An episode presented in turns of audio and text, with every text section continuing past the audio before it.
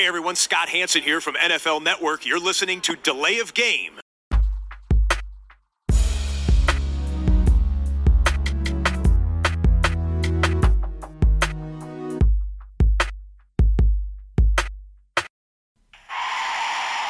of game. Offense. Five yard penalty. Repeat down. Repeat down. Repeat down. Repeat down. Dienstagabend. Hallo und willkommen. Delay of Game der Football Podcast. Wir melden uns zurück. Auch in dieser Woche reden wir über Football. Allerdings natürlich auch über ein paar andere Sachen, die nicht so unmittelbar mit Football zu tun haben, aber natürlich alle beschäftigen. Dazu kommen wir aber gleich. Erst einmal begrüße ich meine beiden Wingmen am anderen Ende der Leitung. Der Christian ist da Hallo, grüß euch. und der Max ist auch am Start. Hallo. Nach einer Woche Pause. Genau, bin wieder da. Ja, weit weg war er nicht. Nee, ging ja Ähm. alles nur innerhalb Deutschlands, ne? Ja. Deswegen ist ja. Ja, aber so, ein- so ein Break, wie ist es so, so ein Break zu machen, trotz Corona, wo alle mehr oder weniger Langeweile haben? Weniger. Oh. Ist okay. Behauptung, Ja, alle ist okay. Langeweile. Wer hat denn Langeweile, Tobi? Ja, weil also, das ist das, was die. Leute so erzählen. Du hast keine. Ich habe auch keine. Ich habe so gehört, manche hätten Langeweile. Ja. Kannst mir nicht Max vorstellen. bestimmt auch nicht. Nee. Ja. Immer muss es weitergehen, immer weiter. Das, deshalb relativieren wir solche Aussagen ja auch gleich. Das stimmt. Äh, habt ihr ein Bier, Jungs? Ja, ich habe ein äh, San Miguel, habe ich mir Oh, organisiert. Hier ein bisschen äh, Mallorca-Feeling, weißt du? Wenn man schon nicht weg darf. Mallorca-Feeling. Bei dem, bei dem schönen Wetter. Ja, Okay. ich habe einen Schlüssel. Düsseldorfer Auch. Altbier. Auch immer eine gute Wahl. Ich habe heute mal wieder ein IPA nach einer Woche Pause. Das Kosmos von äh, Pojala ähm, aus Tallinn in Estland. Mhm. Dann Prost. Sieht sehr fruchtig aus, mal wieder.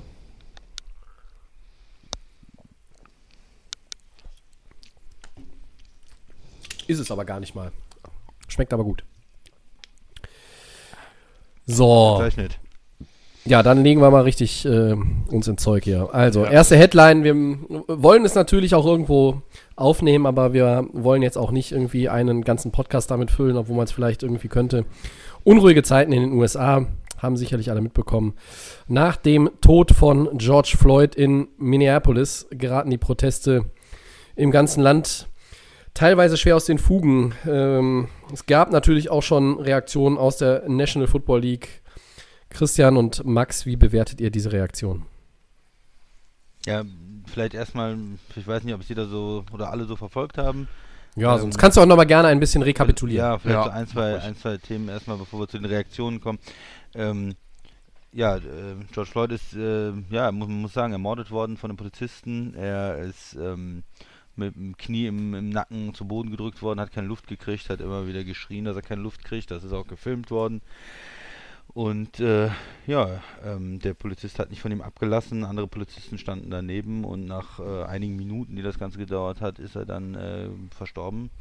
Und äh, das ist ein, ja, ein weiterer Punkt von Polizeigewalt gegen Schwarzen, in, in, gegen Farbige in den USA und ähm, ja, ein, ein weiterer ja, trauriger Tiefpunkt. Und das hat natürlich sehr viele Leute aufgewühlt, ähm, die auch in den letzten Jahren natürlich immer wieder ähm, schon gegen bestimmte Vorfälle, das ist ja kein Einzelfall, ne, ähm, demonstriert haben, aber es ist nochmal ein ganz besonders krasser Fall halt jetzt gewesen.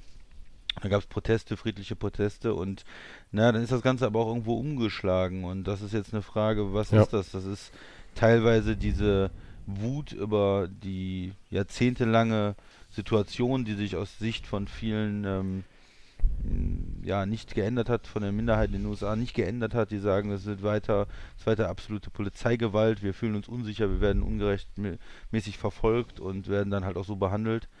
Ähm, es ist aber gleichzeitig auch vielleicht ein, diese Geschichte mit Corona natürlich im Hintergrund, diese ähm, Situation, eine wirtschaftliche problematische Situation mit vielen Arbeitslosen und vielleicht auch eine, Leute dazu, die irgendwo Chaos stiften wollen. Also man, ne, also es, es gibt tagsüber oft friedliche Proteste, es gibt nachts dann Situationen von Plünderungen ähm, und, und wo Geschäfte angezündet werden, Autos angezündet werden und ähm, eine sehr unschöne Situation in den USA im Moment. Und ja, da, da fragt man sich gut, wer, wer sind die Leute, die dann da noch, äh, sag ich mal, Öl ins Feuer gießen und das Ganze, diesen, diesen Protest auch so ein bisschen wegführen vom eigentlichen Grund, worum es ging. jetzt in so eine radikalere allgemeinere Schiene auch äh, einfach irgendwo eine Unzufriedenheit mit den Verhältnissen, sagen wir mal, was ich so äh, mitbekomme aus den USA. Und da, zudem hat man natürlich noch einen Präsidenten, der, sagen wir es, nicht schafft, irgendwo eine Ruhe reinzubringen oder Leute zu versöhnen. Das ist ja nicht seine Art. Seine Art ist ja eher harte Worte, Spannungen schüren ähm, und das ähm, ja, kommt dann immer wieder jetzt zu einer Eskalation der, der Situation. Ne? Ja. Also da Ja, wird zum da Teil die vielleicht- Nationalgarde dann aufgefahren. Richtig. In, in, in Städten und das ist natürlich dann schon sehr, sehr krass, die Bilder, die man sieht, wo ähm, extrem bewaffnete, ähm, mit Sturmgewehren bewaffnete Leute dann vor Demonstranten stehen und es, ja, die Frage ist, ob das Ganze dann noch weiter eskaliert. Aber Also- mal, ich habe schon vielleicht zu viel gesagt, Tobi. Ga- Kein Problem, ich wollte nur vielleicht, be- bevor wir wirklich zu den Reaktionen Ja. kommen, äh, die, die paar Minuten nehmen wir uns jetzt einfach, weil du hast es jetzt auch schön zusammengefasst, einfach, also ähm, doch, wie ich finde, ja doch kompakt zusammengefasst, Christian. Ähm, die Frage vielleicht erstmal so an den Max weitergeleitet. Ähm, Max, ich habe, als Trump gewählt wurde, nachdem ja im Wahlkampf ähm, damals auch schon klar wurde, ähm, was er teilweise auch für Ansichten hat und was dann so auch seine, wo seine Prioritäten liegen und da man ja auch als Europäer ja viel von mitbekommen hat. Es gab viele Leute hier auch bei uns, die gesagt haben, oh toll, Trump Präsident und das kann ja nur lustig werden, spannend werden. Ähm, da hat aber keiner so richtig, glaube ich, kommen sehen, dass diesem Mann ja jedwede Führungsqualität auf dieser Ebene fehlt, oder? Ich wüsste auch keinen, der das gesagt hat, Tobi, ganz ehrlich. Ja, ich kenne tatsächlich Leute, die haben das, Ja, haben das keinen. gesagt. Also ich kenne leider auch Ja, da Leute, die kannst das du, kannst du froh sein. die das gefeiert haben, aber ähm, ja, es, es ist natürlich auch für ihn, sagen wir mal so, als Präsident, der jetzt auch wieder kurz vor der vor der Präsid also vor der neuen Präsidentschaftswahl steht, ähm, natürlich ähm, ja, es war irgendwie auch abzusehen. Also du hast diese Corona-Krise, die natürlich die Amerikaner am härtesten, glaube ich, auf der Welt getroffen hat. Ähm, das ist schon ein riesen, riesen Mammutprojekt. Und ähm, Trump äh, ist halt derjenige, der ähm, ich weiß nicht, äh, es fällt ihm irgendwie, glaube ich, auch schwer. Ähm, Einerseits ist er so dieser Harte und äh, lässt nichts durchgehen. Ähm, trotzdem muss er natürlich da immer ein bisschen aufpassen, weil äh, es geht um Wählerschaft und äh, um da irgendwie weiter vorzukommen. Das Thema ist aber so, du hast diese Corona-Krise jetzt im Moment und jetzt kommt natürlich das mit dem, mit, mit dem Floyd noch dazu. Ähm, dann sind ja seine Reaktionen, die ja leider immer auch auf Twitter sind. Äh, das ist ja sein Hauptmedium, wie er sich ja irgendwie äh, auch ganz schnell Jetzt legt er sich auch noch mit Twitter an. mit, genau, Also, jetzt will er es auch noch ne? irgendwie verklagen und was auch immer. Er, er, regt Jetzt, sich, ähm, er, er regt sich nicht über Leute auf Twitter auf, sondern er regt sich über Twitter auf. Und äh, also das nimmt ja auch das, die ganze, ganze Thematik, das driftet ja auch alles irgendwo von dem ab, worum Also es eigentlich manchmal geht. kommt es mir einfach vor, ähm, die Entscheidung, die er trifft, ist wie einfach wie so ein Hollywood-Streifen. Ne? Also es ist so, ähm, heute hat man die Nachricht bekommen, er nutzt Tränengas gegen äh, Demonstranten, die sich weigern. Da hat er irgendwie ein Foto gepostet mit der Bibel in der Hand vor einer Kapelle. Da macht er wieder so einen auf geistlich und er ist wieder so der äh, derjenige, der da irgendwie Ja, der Menschenfänger. der Menschenfänger, der dann wieder aufhört. Und das ist das, das ist das ganz große Problem, was auch dieses Land halt hat, auch natürlich mit dieser Wahl. Ähm, jetzt kommt auf einmal alles zusammen, ähm, diese Krise, der Chris hat es gesagt, und jetzt nochmal mit diesem einen Vorfall. Und das sind zwei riesengroße Probleme. Äh, Wir können ja gleich jetzt mal wirklich auf das NFL-Thema auch eingehen oder auch allgemein auf den äh, amerikanischen Sport. Das ist ja nicht nur die NFL, weil viele, ähm, viele äh, Prominente, sehr viele auch Sportler haben sich natürlich zu dem Fall gemeldet. Und man kann einfach mal sehen, ähm, Colin Kaepernick, es ist immer wieder, wir haben ihn auch öfters über unsere Jahre jetzt auch mal öfters erwähnt, aber er hat damit quasi äh, das äh, auf, äh, nicht aufgeregt, aber er hat da quasi ein Zeichen gesetzt und Den Finger jetzt da in die Wunde gelegt schon. Genau, er hat schon den Finger, er wusste einfach schon Bescheid. Es ist, war ja, also wir wissen ja, Rassismus ist in Amerika, die kriegen es einfach nicht geschissen. Wir haben ja darüber gesprochen vor ein paar Wochen bezüglich mit diesen Ownern, dass er dann jetzt einfach ähm, Gordell will, dass da mehr in die Führungspositionen kommen, in die wichtigen Entscheidungen. Aber wir haben ja gesagt, ja, wir wissen, zu 70, 80 Prozent ist die Liga, besteht ja aus Schwarzen. Und das wird wahrscheinlich immer noch ein Problem sein. Und jetzt hast du genau so ein Beispiel. Da wird einer ähm, jetzt wieder von einem, von, äh, von einem Polizisten, von einem Weißen, ähm, und das jetzt zu einem, da, da ist ein Todesfall passiert. Und das wird auf jeden Fall auch sich auf die Sportwelt auswirken. Also ich weiß nicht, sagt mal eure Einschätzung, aber ich denke mal, das wird die NFL-Saison, die jetzt kommen wird, ähm, da schon beeinträchtigen. Ich denke, dass viel, viel mehr Spieler auf die Knie gehen werden. Es wird, glaube ich, ein riesen es wird, es wird einen riesen Wandel geben. Ich bin gespannt, ob sich die Spieler, ja, sind als Profis auch, da muss man mal aufpassen, da wird sich ja keiner irgendwie daneben nehmen, aber es wird definitiv eine ganz, ganz schwierige Zeit, jetzt auch zu, zu sehen, ob da wirklich ein Start passiert ist, auch in der NFL. Also ich kann mir das irgendwie, mit der ganzen Krise und dem ganzen Drumherum. Aber sagt ihr mal, vielleicht äh, habt ihr da noch ein paar Anmerkungen. Also ich glaube, NFL-Saison ist, boah, ist echt an, angeknackst jetzt, noch mehr als schon war. Ich glaube, dass die ganze, ganze Sache, also es war ja so, dass, dass, dass die Proteste ja schon eigentlich verboten waren, so, ne? Also dieses auf die Knie gehen, das sollte nicht mehr gemacht werden. Da gab es ja auch diese Anordnung. Ähm, das Thema ist jetzt so ein bisschen aus dem Fokus geraten in der letzten Saison, in, aus, äh, von meinem Gefühl her. Jetzt wird es sicherlich wieder in den Fokus kommen. Ja, ich finde einfach nur erstmal oberkrass, dass der, dass der Kollege Kaepernick da auf etwas aufmerksam gemacht hat und das ist ja jetzt auch schon, weiß ich nicht, vier Jahre her. Ja, 2016 war das, glaube Ja. ich.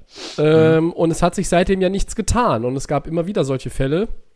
Und es gab auch immer wieder solche Fälle oder vergleichbare Fälle, die dann zu, ja, auch wirklich ähm, Gewalt aus, oder gewalttätigen Auseinandersetzungen geführt haben, auch teilweise zu Plünderungen und, und, und auch zu friedlichen Protestaktionen, die natürlich definitiv zu begrüßen sind.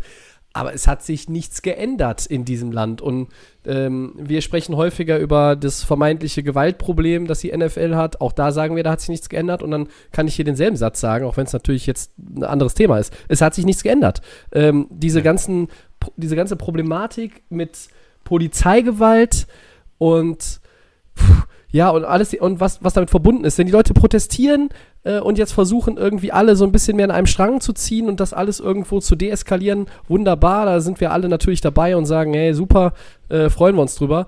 Aber ähm, dass dann die Leute da auch durch die Straßen ziehen, die Scheiben einschlagen, äh, Geschäfte plündern ähm, und dann auch Dutzende oder, oder hunderte Leute mitmachen, wenn das halt nur wenige sind. Äh, aber äh, man spricht ja dann noch gerne irgendwie von diesen Rädelsführern. Also das geht halt alles zu weit und ich weiß nicht, wie man jetzt dieser ganzen Situation entgegenwirken kann. Der Punkt, den ihr beide jetzt schon angesprochen habt, der finde ich sehr, sehr gut, weil du hast natürlich auch äh, in dieser Co Corona-Krise, glaube ich, einfach eine ähm, einen, einen dünneren Geduldsfaden bei den Menschen. Viele haben ihren Job verloren, viele wissen nicht, wie es weitergeht. Ähm, die USA haben natürlich auch ein ganz anderes Gesundheitssystem als, als viele Länder in Europa oder, oder als Europa, ähm, wo man einfach sagen muss, das ist viel, viel schlechter, das ist auch nichts Neues. Ähm, trotzdem rechtfertigt das natürlich nicht, äh, wenn man da komplett über die Stränge schlägt. Ich habe nur das Gefühl, ähm, aus dieser ganzen Kaepernick-Geschichte wurde nichts gelernt ähm, in dem Land nicht. Ich meine, an, in anderen Sportarten ist es auch so. Ich meine, die NHL fand ich hat jetzt sehr, sehr viele positive Statements von Spielern veröffentlicht und das ist ja nun mal wirklich eine weiße, äh, weiße Liga, muss man auch mal sagen. Ja. Ähm, insgesamt, ja, ich gucke mir die Bilder an im Fernsehen, ich lese die Nachrichten auf dem Handy und bin halt genauso fassungslos wie eh und je. Was hat der Christian noch beizusteuern? Ist der noch da, der Christian? Ja, ne, der. Da ist er. ähm, Ja, Da- ich bin da da, ist er. alles klar. Ja, Christian hat gewartet, ob wir auch wirklich fertig waren jetzt, wir Ich habe gerade ein bisschen ausgeholt in meinen Gedanken. Also, was du sagst, Tobi, das ist dann, irgendwo ist es dann natürlich zu viel, dass sowas dann eskaliert. Genau, was sind die, was sind die äh, Redelsführer oder was passiert dann, dass so Proteste dann umschlagen in Gewalt? Aber Dazu brauchst du ja nur ein paar, ne? Und dann Ja, machen viele mit, ne? Leider. ich, ich sehe das leider immer so, es ist ja auch ein gesellschaftliches Klima. Ne? Da wird auch in, Mhm. in Deutschland und in Europa viel drüber gesprochen, wenn gibt ja bestimmte Menschen, bestimmte ähm, Parteien oder Bewegungen und in Amerika ist es sicherlich Trump, die auch bestimmte Dinge salonfähig machen, bestimmte ähm, Sachen in den Medien immer wieder versuchen, sag ich mal so, was man als den guten Geschmack oder als äh, ein, einen politischen, wie man miteinander umgeht, zu verschieben. Ne? Sta Schlammschlacht, bei, äh, im Internet Leute beleidigen, äh, bei Twitter als, als amerikanischer Präsident bei Twitter alles Mögliche zu kommentieren und alle möglichen Leute zu beleidigen. Das hat natürlich nichts direkt mit irgendwelchen ähm, Ausschreitungen zu tun, aber es, es gibt so ein gesellschaftliches ähm, ähm, so ein Klima einfach, in dem man immer, man die gegen wir, das sind die Feinde ähm, und und so eine so, so ein bei den Leuten äh, so eine so Wut schürt, Hass schürt, nicht ausgleichend wirkt, nicht sagt, pass auf, ich finde jetzt mal die richtigen Worte und hol euch Mhm. mal runter und ich bin der Das geht ihm halt völlig ab, diesen Typen, sondern ne? eher nochmal Öl ins Feuer schütten, was ich eben auch gesagt habe und das ist so ein, was man ja sagt, ein- eine Vergiftung des des politischen gesellschaftlichen Klimas, wo dann auch die wer auch immer die Leute dann sind, andere sagen, ah, aber jetzt erst recht und die wollten schon immer, die anderen, die in Washington oder die Polizei, äh, die wollten schon immer uns was Schlechtes und es muss ja eigentlich eine Gesellschaft sein, wo ich sage, hey, der Polizist, das ist mein Nachbar, der macht da seinen Job, ich vertraue dem, dass er seinen Job gut macht und das ist ein Bürger in Uniform und wir ne, ich habe ein Vertrauen in die Polizei, in die Regierung und wir ähm, ähm, arbeiten hier vernünftig zusammen. Und wenn das nicht mehr ist, wenn ich der Polizei nicht vertrauen kann, aber wenn auch ein Wir gegen die, verschiedene gesellschaftliche Gruppen gegeneinander, ja, gehetzt werden, sage ich, dann ja, muss man, muss man sagen, dann äh, kommt es dann, denke ich, zu solchen ähm, Situationen. Ich bin, bin gespannt, was weiter passiert, ob das niedergeschlagen wird, ob es sich ähm, bestimmte Gruppen weiter radikalisieren. Es ist ein sehr, sehr politischer Start auch zu dem, zu dem Podcast jetzt, aber es, man muss einfach äh, irgendwo drüber sprechen, weil das auch in Amerika alle ähm, äh, beschäftigt und auch übrigens amerikanische Podcasts, äh, die ich mir angehört habe, die fangen auch alle damit an, weil die Leute sind einfach, ähm, genauso wie man an Corona nicht vorbeikommt, kommt man auch jetzt äh, im Moment an diesen Situationen äh, an, äh, in Amerika nicht vorbei, wenn die ähm, Nachbarschaft geplündert wird und wenn da äh, ähm, Geschäfte ähm, zerstört werden Ja, und Sachen Ausgangssperren, ne, sag ich nur. Ausgangssperren herrschen, dann beschäftigt das natürlich die Menschen, da sprechen dann halt auch alle drüber. Das ist richtig. Weil wir können uns jetzt ja auch nicht anmaßen, irgendeine eine, eine goldene Lösung oder einen goldenen Lösungsweg aufzuzeigen, äh, aber wir wollten es natürlich jetzt auch nicht ähm, komplett rausklammern, auch wenn die Nachrichten voll davon sind. Also wenn ich die Twitter-Timeline von unserem Podcast alleine äh, mir anschaue seit fünf Tagen, da ist halt wirklich nur noch wenig Football. Da ist halt die ganzen Statements veröffentlicht von, auch von den Ownern, von Coaches, von Spielern. Das finde ich auch alles generell erstmal äh, en Detail gesehen. Ähm, sind das gute Reaktionen und damit vielleicht ist das nochmal die Überleitung zu der eigentlichen Frage. Ähm, aber vielleicht sagt ihr einfach nur gleich noch zwei Sätze zu den Sachen, die ich jetzt hier noch mir auf dem Zettel geschrieben habe. Es gibt nämlich auch natürlich eine Menge Kritik an dem Statement von Roger Goodell. Ähm, da noch zwei Sätze draus, das veröffentlicht wurde äh, seitens der NFL. Die Reaktionen auf diese Vorfälle spiegeln den Schmerz, Ärger und die Frustration wider, ähm, was so viele von uns fühlen. Und dann heißt es weiter, es gibt so viel zu tun als Land und als Liga. So, und viele Reaktionen auf dieses Statement waren super negativ. Ähm, zum Beispiel, ähm, ich weiß nicht, ob der Christian ihn auch kennt, der Max kennt ihn ganz sicher, Dan Lebetar äh, von ESPN, der hat auch seine eigene Show, Okay. äh, glaube ich, kommt auch aus Miami, der Kollege, oder zumindest ist er in Florida ansässig. Und er sagt dann auch, ähm, äh, deine Liga hat ihr Statement schon vor drei Jahren gegeben. Dieses Bullshit-Statement kannst du dir sparen. Das sagt schon eine Menge aus. Und dann gab es nochmal zwei Zitate. Einerseits von Herrn Kaepernick. Wenn Höflichkeit zum Tod führt, ist Revolte die einzige logische Reaktion. Und DeMarcus Lawrence, um mal einen aktiven Spieler zu bringen von den Dallas Cowboys. Wie können wir uns sicher fühlen, wenn die, die uns beschützen sollten, uns töten? So, Ja, eure, eure Two mich- Cents ja, zu den mich- Aussagen. Macht mich, macht mich sehr traurig, das zu hören, aber das ist, die letzte Aussage ist ja im Prinzip das, was ich eben gesagt habe. Das ist für eine Gesellschaft äh, absolutes Gift, ne? Genau, man Richtig. vertraut der Polizei nicht. Wie soll man der Polizei vertrauen, wenn, wenn, wenn die ähm, Leute sterben? Das, äh, wenn, wenn, wegen, wegen ihrer Hautfarbe, ja, das, das, da kann Ja, man denen nicht vertrauen. Äh, Und, es ist ja äh, nicht richtig, jetzt alle Polizisten in den USA Nein. über einen Kamm zu scheren, aber ich finde halt äh, schon, dass, dass es immer wieder auch auffällig ist, dass sich schon auch einige, nicht, nicht alle Rassisten werden Polizisten, aber viele Polizisten scheinen rassistisch motiviert zu sein, sonst würde es in diesen ja, leider, ich sag jetzt mal regelmäßigen Abständen, diese traurigen Vorfälle nicht immer geben. Und Genau. das, das verbir da verbirgst du dich auch äh, in, irgendwie ein Stück weit hinter der Marke und zu oft sind auch diese, äh, diese Herrschaften mehr oder weniger ungestraft davon gekommen. Äh, und wenn es dann mal irgendwie ein, ein Ver- Verfahren gab oder einen Gerichtstermin, dann war das auch alles, sage ich mal, vergleichsweise glimpflich aus deren Sicht. Ne? Und äh, Genau. das muss jetzt auch vorbei sein, weil wenn sich das nicht ändert, ähm, dann ändert sich das ja auch aus Sicht der, der, der, äh, der weißen Polizisten, die halt leider diese Tendenzen haben, äh, wird sich das halt nicht ändern. Und dann ändern sich auch die Reaktionen nicht. Und, und um das nochmal zu sagen, ja, ich war jetzt noch nicht ganz fertig, um das nochmal zu Entschuldigung, sagen, ich ja. wollte, wollte da jetzt nur gerade Ja, nochmal anknüpfen. Ja, es ist okay und äh, das ist natürlich absolut richtig. Polizisten, die haben einen sehr schweren Job, die müssen, die, die, das ist auch, ähm, verlangt Respekt, ja, äh, was die für die Gesellschaft leisten, auch in den USA. Und sicher sind die aller, allermeisten davon vernünftige Bürger und, und Ja. auch keine Rassisten und gehen vernünftig mit den Leuten um. Aber das Problem ist, was ich jetzt meinte, du kannst einfach der wenn es eine gewisse Anzahl von Vorfällen gibt und wenn es nicht besser wird, dann vertraust du einfach der Organisation, der Institution Polizei nicht mehr Ja. und kannst dir nicht mehr ver ver vertrauen. Wenn es ein bestimmtes Maß äh, an Einzelfällen sozusagen in Anführungsstrichen überschritten ist, dann ist es halt kein Einzelfall mehr und dann ähm, ist dieses Vertrauen in die Organisation verloren. Und ähm, ich finde den erstmal an dem, was Godell gesagt hat, kann man erstmal so an dem Wortlaut, der ist in Ordnung, wenn man ihn jetzt außerhalb jegliches Kontexts Mhm. sieht. Aber ich muss natürlich zustimmen, ja, wenn man so mit äh, einem Spieler äh, umgegangen ist wie äh, Colin Kaepernick, wie wenn man so mit anderen Spielern umgegangen ist, die friedlich sich hingekniet haben und damit ausgedrückt haben, dass sich was ändern muss im Land, dann kann man ihm natürlich und der Liga eine gewisse Heuchelei auf jeden Fall vorwerfen. Und ähm, das äh, verstehe ich, ja. Ja. Ähm, Max, deine, deine Gedanken. Die Aussage von Marcus Lawrence finde ich ein bisschen zu verallgemeinert, weil Tobi und ihr beide habt es ja ge- gesagt, man kann ja nicht alle über einen Kamm scheren. Ich sehe die Ja. Bilder aus New York, aus Florida, ähm, wo dann einfach auch, das finde ich einfach mega, wo die Polizisten mit den Demonstranten sich hinknien und Und mit denen reden. mit denen reden und aber auch die Reaktion der ähm, schwarzen Mitbürger einfach auch top ist. Also es sind ja auch viele, die da natürlich auch den, den Weitwinkel haben. Der Marcus Lawrence ein bisschen knallhart ausgedrückt. Klar, es ist die, die, ähm, die Situation hat es quasi so ergeben. Gordell, klar, ähm, das Thema nach Kopernik. Es waren auch Spieler wie Adrian Foster, der bei den Houston Texans gespielt hat, bei Miami gespielt, der dann auch keinen Anschluss mehr bekommen hat. Ähm, noch einige andere.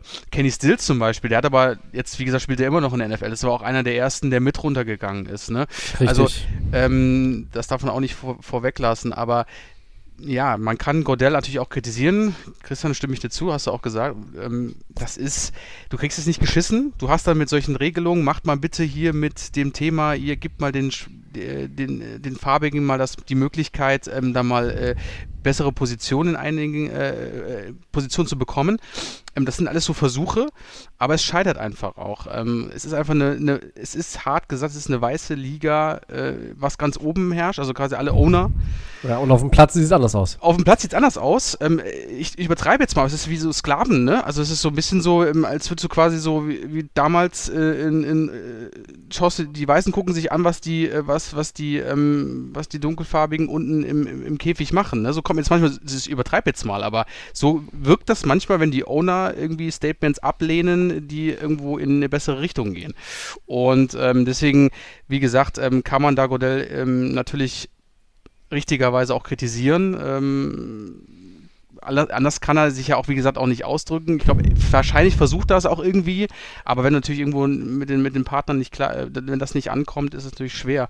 Ähm, Ja. Der Marcus Lawrence, ja, kann man so oder so sehen, aber ich finde es, wie gesagt, gut, es, es sind nicht alle so, ihr habt es beide gesagt und ähm, ja, Das- man muss halt schon, dass man das endlich mal in den Griff bekommt, aber das wird auch nie, sind wir ehrlich, das wird sich immer und immer weiterziehen. Das wird vielleicht sich irgendwann mal wieder beruhigen, aber ich glaube, das wird in Amerika nie zu irgendeiner großen Änderung.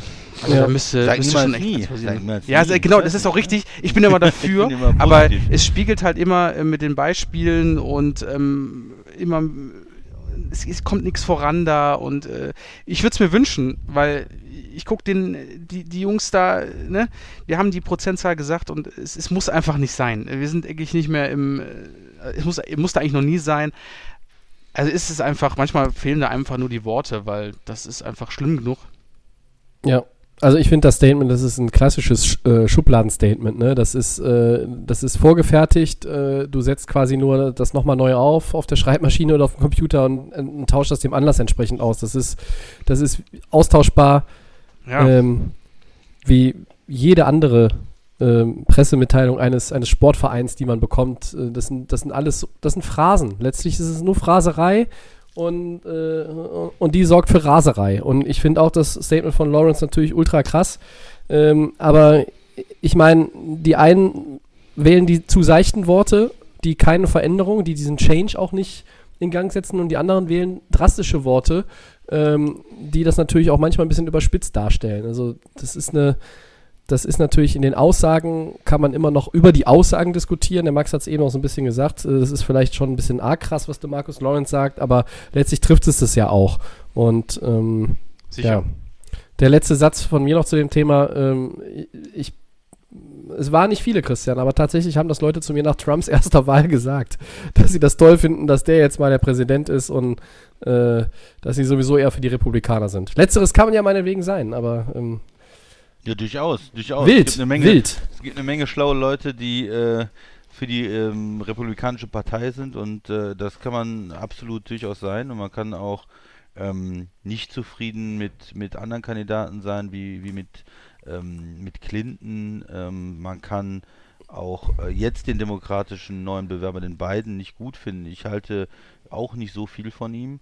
Ähm, aber wenn man sich jetzt die Reaktion, die Krise gerade jetzt in diesen schwierigen Zeiten in Amerika, ähm, das Verhalten von Trump anguckt, da frage ich mich Ja. einfach, ob er die Fähigkeiten zu hat, überhaupt irgendeine Art von Führung auszuüben. Und das ist eigentlich das Mindeste, was ich von dem Präsidenten erwarte. Ja. Und äh, ja, jetzt äh, hoffe ich, dass da die Leute vielleicht ein bisschen anders drüber denken.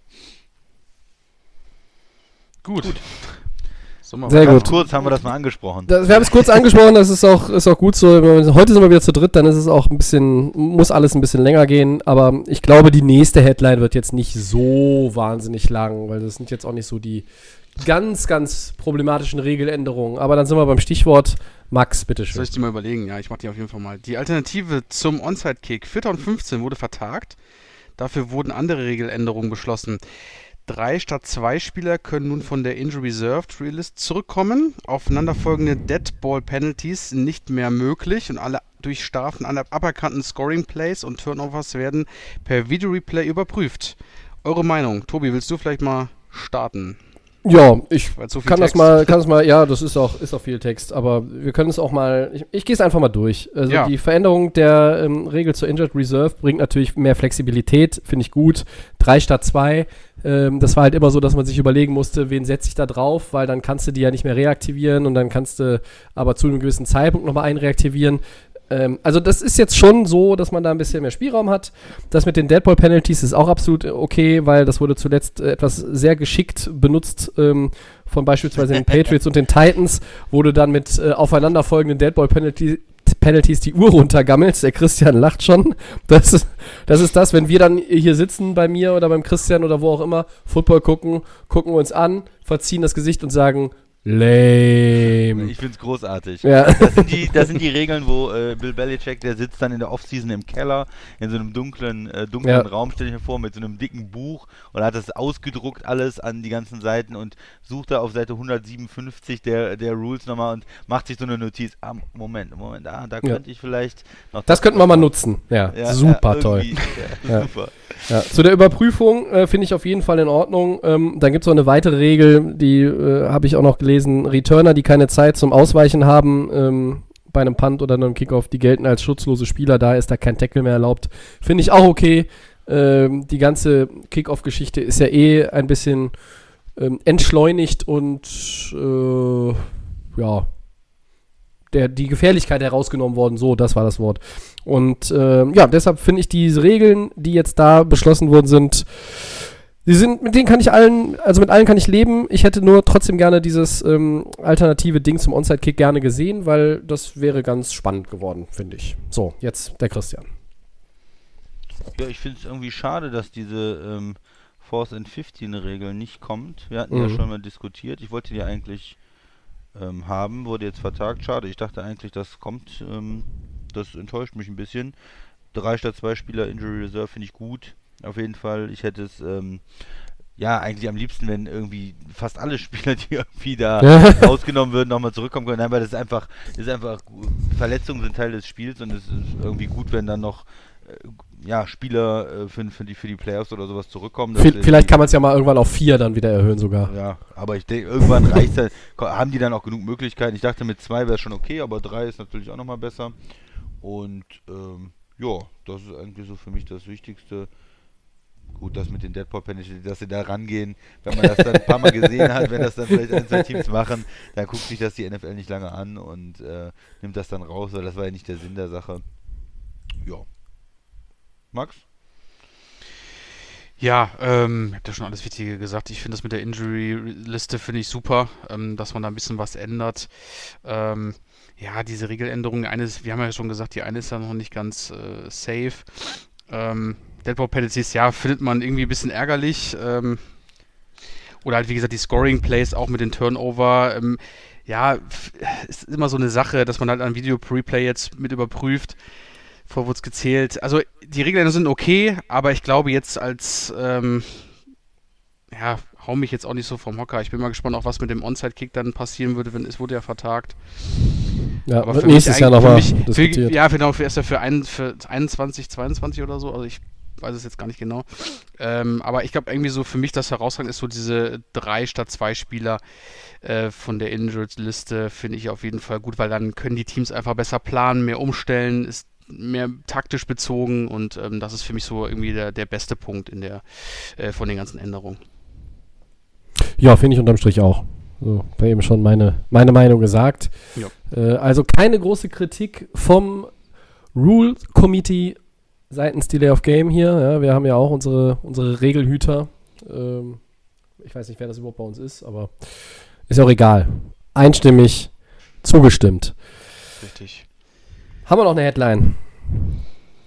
Auf jeden Fall. Ja, ich könnte ja noch mal eine. Christian. Könnte ja auch mal was tun, ne? Sozusagen. Welcher neue Starting Quarterback der jeweiligen AFC-Franchise hat eurer Meinung nach den größten Druck? Ist es Jared Statham von den Patriots? Nicht Tom Brady bei den Patriots, sondern jemand anders mal.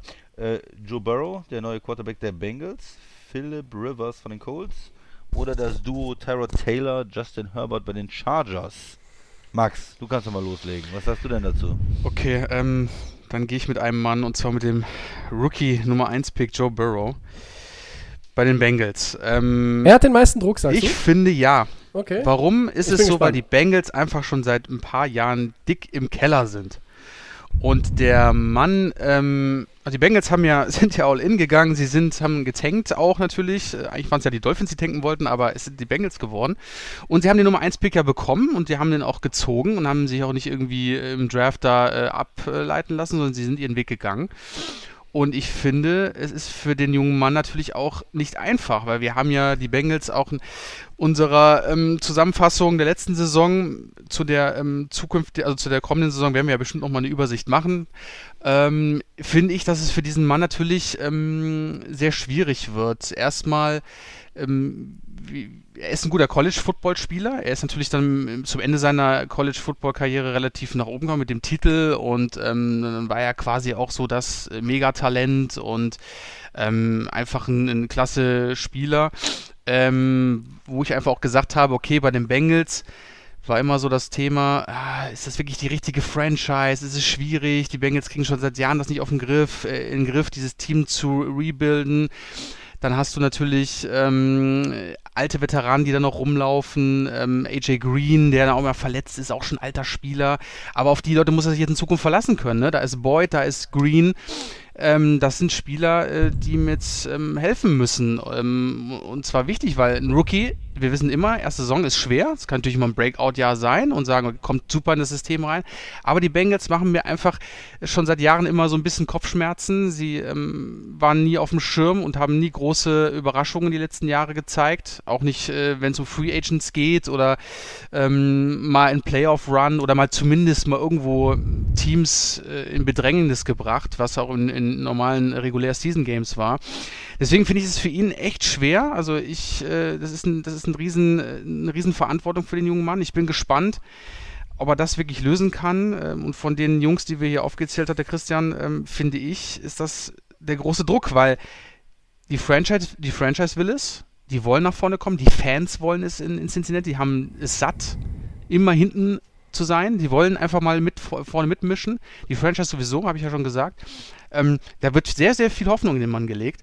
Und die Bengals müssen einfach jetzt gucken, dass sie das auch ähm, dem Mann auch mal äh, ja, das richtige Team zusammenbauen, auch in den nächsten ein, zwei Jahren. Ähm, aber für ihn wird es schwer. Ich bin einfach auch gespannt, ob er wirklich das Potenzial für die NFL hat. Im College gar keine Frage. Aber man kann ja immer mal sein, dass es irgendwie was ganz anderes ist.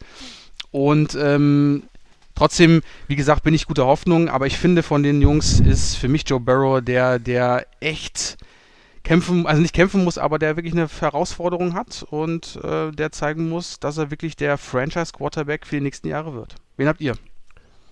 finde es interessant, dass der Max ihn, äh, ihn ausgewählt hat. Ähm, vielleicht noch mal kurz einen Schritt zurück. Wir hätten möglicherweise noch zwei weitere AFC Starting Quarterbacks, die sich verändern. Also Pittsburgh, Ben Roethlisberger, der ist halt in der Position nicht neu, der kriegt nur seinen Stammplatz zurück nach der Verletzung, deshalb ste steht der hier nicht auf unserer Liste. Und wir haben auch Tua rausgelassen, weil wir uns ja relativ sicher sind, dass äh, Mr. Fitzmagic erst einmal die Dolphins aufs Feld führen wird. Vermutlich, Und ja. da wird der Wechsel dann irgendwann vielleicht in der Saison kommen oder wer weiß, vielleicht kommt er auch erst in 2021. Ähm, alles möglich. Äh, ich würde eher sagen, er kommt in dieser Saison, aber nicht zu Beginn. Ähm, Christian, soll ich denn jetzt meinen bringen oder willst du zuerst? Ja, hau rein, Tobi, mach du mal. Ich sage, es ist Philip Rivers von den genannten, der den meisten Druck hat. Ich sage euch auch warum. Er ist der erfahrenste Quarterback, aber ihm wird einerseits nachgesagt, er könnte die großen Spiele nicht gewinnen. Und das ist ja genau das, was die Colts haben wollen. Nachdem Luck weg war und Brissett die Lücke nicht stopfen konnte, holst du dir diesen Veteranen, der in LA bei den Chargers etwas am struggeln war zuletzt. Und die Voraussetzungen bei den Colts, die sind einfach sehr, sehr gut. Das heißt, die Erwartungen auch an Philip Rivers aufgrund seiner Reputation, obwohl er noch nie im Super Bowl stand, sind einfach groß, weil wer sich über so viele Jahre auf nicht immer demselben, aber doch ja irgendwo konstant hohem Niveau bewegt in der National Football League, der muss auch damit leben, dass hohe Erwartungen an ihn gestellt werden. Und ähm, ja, ähm, deshalb sehe ich da auch diesen enormen Druck. Gerade auch für ihn persönlich äh, glaube ich, dass er nach schwächeren Jahren bei den Chargers sich nochmal beweisen will, beweisen muss. Und die Colts sind ein Team, das von der Ausgangslage natürlich ganz anders dasteht als die Bengals. Bei den Bengals sehe ich es einfach so, ja, er ist ein Nummer 1 Overall-Pick, da hast du immer eine Menge Druck und die Erwartungshaltung ist hoch und, und auch der Druck, den du dir selber auferlegst als Joe Burrow, ist hoch. Du bist davon überzeugt, du bist der, der College-Champion von, von LSU, kommst du und der Riesenhype und du bist die Nummer 1 geworden im Draft, ganz toll. Aber von den Bengals erwartet doch in diesem ersten Jahr keiner die Playoffs. Das kann mir doch keiner erzählen. So, deshalb Ja. meine Wahl, Philip Rivers. Christian. Ja, mit äh, Tyrod Taylor oder Justin Herbert, wenn man schon zwei Quarterbacks nennen muss, dann kann der Druck ja nicht so groß sein. Also der eine ist ein äh, Backup und der Ich konnte mich nicht entscheiden, wer ist denn der Starter eurer Ja, Meinung weiß nach? man Ich- ja, ja, das Ganz schwer. Nicht. Also, aber? Christian, du sagst doch, du bist doch der perfekte Tyrod Taylor, äh, das ist doch auf den Punkt gebracht. Ich wollte nicht sagen, der Experte. Du hast aber mal in Bezug auf ihn auf den Punkt gebracht. Du hast ja gesagt, Tyrod Taylor hat eigentlich gar keinen Druck, weil von ihm wird ja, nicht so viel erwartet. Ne? Er ist ja dieser Game Manager Quarterback, der Lückenbüßer, der Platzhalter. Also, wenn ihr euch jetzt dazu durchringt und mir sagt, Herbert ist der Starter in Woche 1, dann würde ich sagen, kann man auch über ihn reden. Nee. Über den würde ich auch. Ich finde auch nicht, dass er so viel Druck hat, weil klar, er wird eher als die Zukunft der Chargers irgendwo dann angesehen und muss auch im Laufe der Saison zeigen, äh, muss er vielleicht mal spielen, muss da zeigen, dass er es übernehmen kann, dass die mit einem guten Gefühl ins nächste Jahr gehen. Aber ein Rookie-Quarterback, der jetzt vielleicht nicht direkt der Starter ist, ich glaube, da ist der Druck auf für die Chargers nicht ganz so, Mhm. für ihn nicht ganz so hoch bei den Chargers, weil halt Tyrod Taylor äh, da ist. Ne? Wenn er nicht da wäre und er müsste in Woche 1 ran, wäre der Druck auf jeden Fall größer. Und ich gehe mal mit äh, einfach dem äh, Spieler, der den Goat äh, Ja. jetzt beerbt, ja, äh, Jared Stidham, äh, der neue Quarterback der Patriots. Eigentlich hat der Mann nicht so viel Druck, weil er ist ja kein äh, hoher Pick und der Richtig. kann da jetzt rein und man könnte denken, er, er könnte befreit ausspielen. Aber ja, was ist, äh, wie sieht's aus in New Ja. England? Er- Da, hast du, da hast du doch immer Druck in New England, wenn sogar Belichick dein Ja. Coach ist, oder? Ja, und du hast natürlich, du, du ähm, bist jetzt der nächste Mann nach Tom Brady.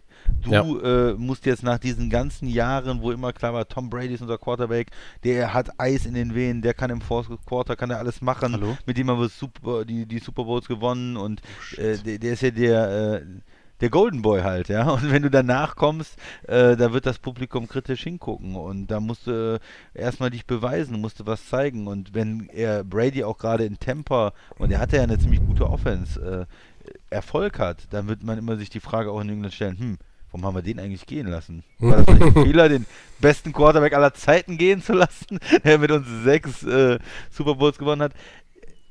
Wird sich zeigen, ob es ein Fehler war. Ähm, langfristig vielleicht nicht, aber der Druck äh, diese Saison, finde ich, ist dann schon da, dass er was leisten muss, dass er was zeigen muss. Und er ist ja auch hochgeredet worden. Ne? Klar, jede Franchise ähm, redet ihre Rookies hoch, redet ihre Quarterbacks hoch. Das ist der Mann, das ist der Mann.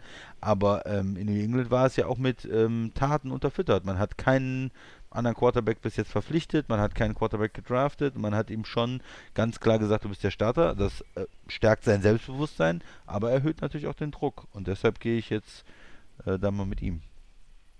Kann ich absolut nachvollziehen. Ich Mhm. hatte mich ein bisschen schwer getan, weil ich so für mich überlegt hatte, selbst bei einem erfolgsverwöhnten Team in New England, und es ist irgendwo vielleicht, auch wenn jetzt nicht zehn Starter weg sind, in dem Sinne, es ist irgendwo trotzdem vielleicht ein Rebuild, wenn dann schon Brady weg ist, dann, dann muss es irgendwo schon, das ist ja nicht so, als nimmst du ein Puzzleteil raus, sondern so als schmeißt das Kind das halbe Puzzle vom Tisch.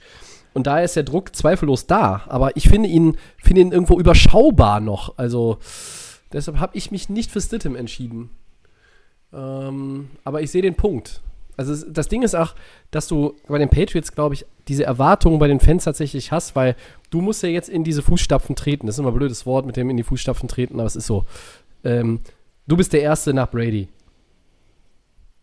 Und du wurdest von der Franchise auch ausgewählt. Das heißt, du bist Ja. ja nicht irgendwo hier per Trade gekommen, Verlegenheits-Value äh, äh, in irgendeinem Paket zwischen XY und den Patriots, sondern du hast ja dich auch schon für diesen Herrn entschieden. Und das heißt, du hast schon was in dem gesehen. Und dann werden auch die Patriots-Fans meiner Meinung nach sagen: Hey, äh, den haben die doch auch selber ausgewählt. Und er ist es jetzt. Es ist nicht Brian Hoyer. Also, es, ich hoffe nur für alle in New England, dass es nicht Brian Hoyer ist. Max, Doch, wie siehst Brian du das Hoyer. denn mit Stidham? Heuer. Ich- Heuer first. Ich würde so feiern, ich würde so feiern. Immer Heuer rausschicken wenn, und danach, wenn es nicht mehr läuft, kannst du es. Ähm, ich finde den Punkt vom Christian vollkommen.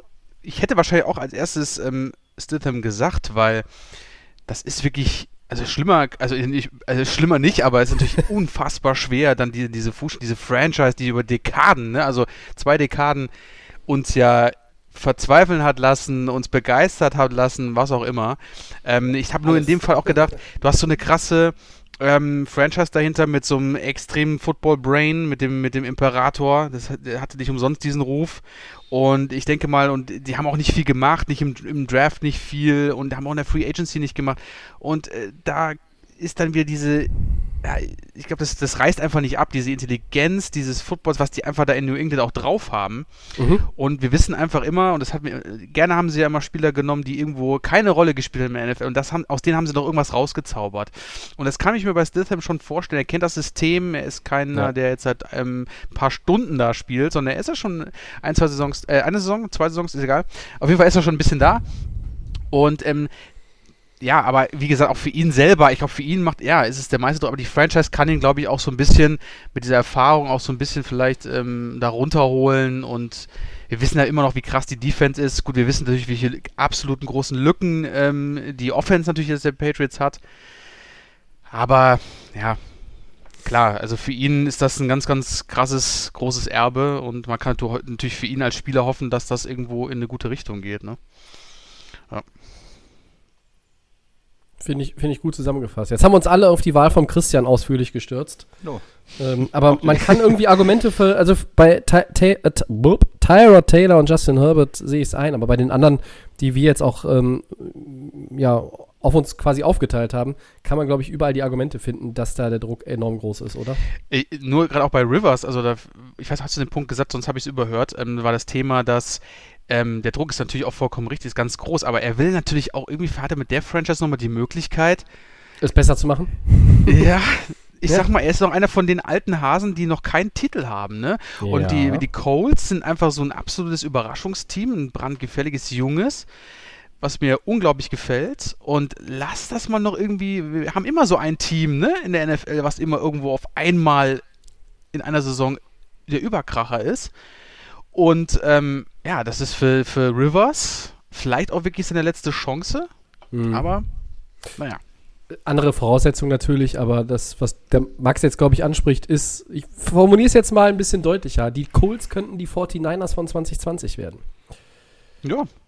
Würde ich dir aber zustimmen, weil das ist Vergleichbar das ist sind die Teams Team. jetzt nicht so richtig gut, aber einfach, Ja, ich glaube, du meintest das von der, von diesem, von diesem Jump, den man innerhalb von der einen Saison auf die andere macht und, äh, Ja. Und dann vielleicht sich auch irgendwo in, in so eine Art rausspielen kann. Ne? Auf jeden Fall. Ja, bin gespannt. Aber auf Burrow bin ich auch gespannt. Also Das, Nummer 1 Overall-Pick, da hast du, hast du immer äh, ein schweres Kreuz, was du, was du tragen musst auf deinem Rücken. Also Wir haben ja die letzten Jahre auch geschaut, was die, was die ähm, Bust-Picks waren und da kann auch mal Nummer 1-Pick mal auch in die Hose gehen. Also ich wünsche das natürlich nicht. Ich ja, glaube, das ist auch. als Nummer ne? 1 Overall-Pick kriegst du den, diesen Stempel aber natürlich schneller, ne? Als, Ja, als, als. Jared Stittem, der, was weiß ich, was war der Viertrunden, Fünftrunden-Pick? Ich weiß es jetzt schon gar nicht mehr. Das ist ja, Ja. was anderes, ne? Ja. ja. Schauen wir mal. Schauen wir mal. So, hat der Christian noch was beizusteuern zu den Headlines? Nö, nö. Nö, der ist, Christian, ist so- zufri Christian ist so Bin zufrieden. Ja, Ja, das freut alles uns. angebracht, was ich so sagen Das wollte. ist schön. Dann, dann gehen wir noch mal eins weiter Sehr und äh, haben heute mal wieder die Odds am Start. Äh, in der Second Year Player Edition. Ich gebe zu, wir haben uns etwas inspirieren lassen äh, von einem Text oder mehreren Texten äh, auf diversen Internetseiten, welche Second Year Player äh, den größten Druck haben oder vielleicht auch den größten Jump in ihrer Entwicklung hinbekommen. Und ähm, da haben wir uns mal drei rausgepickt. Und dann lege ich mal los. Raiders Defensive End Max Crosby übertrifft seine 10 Quarterback-Sacks aus seiner Rookie-Season in 2020. Wie viele Prozent oder wie viel Prozent gibt ihr dieser Aussage? Christian.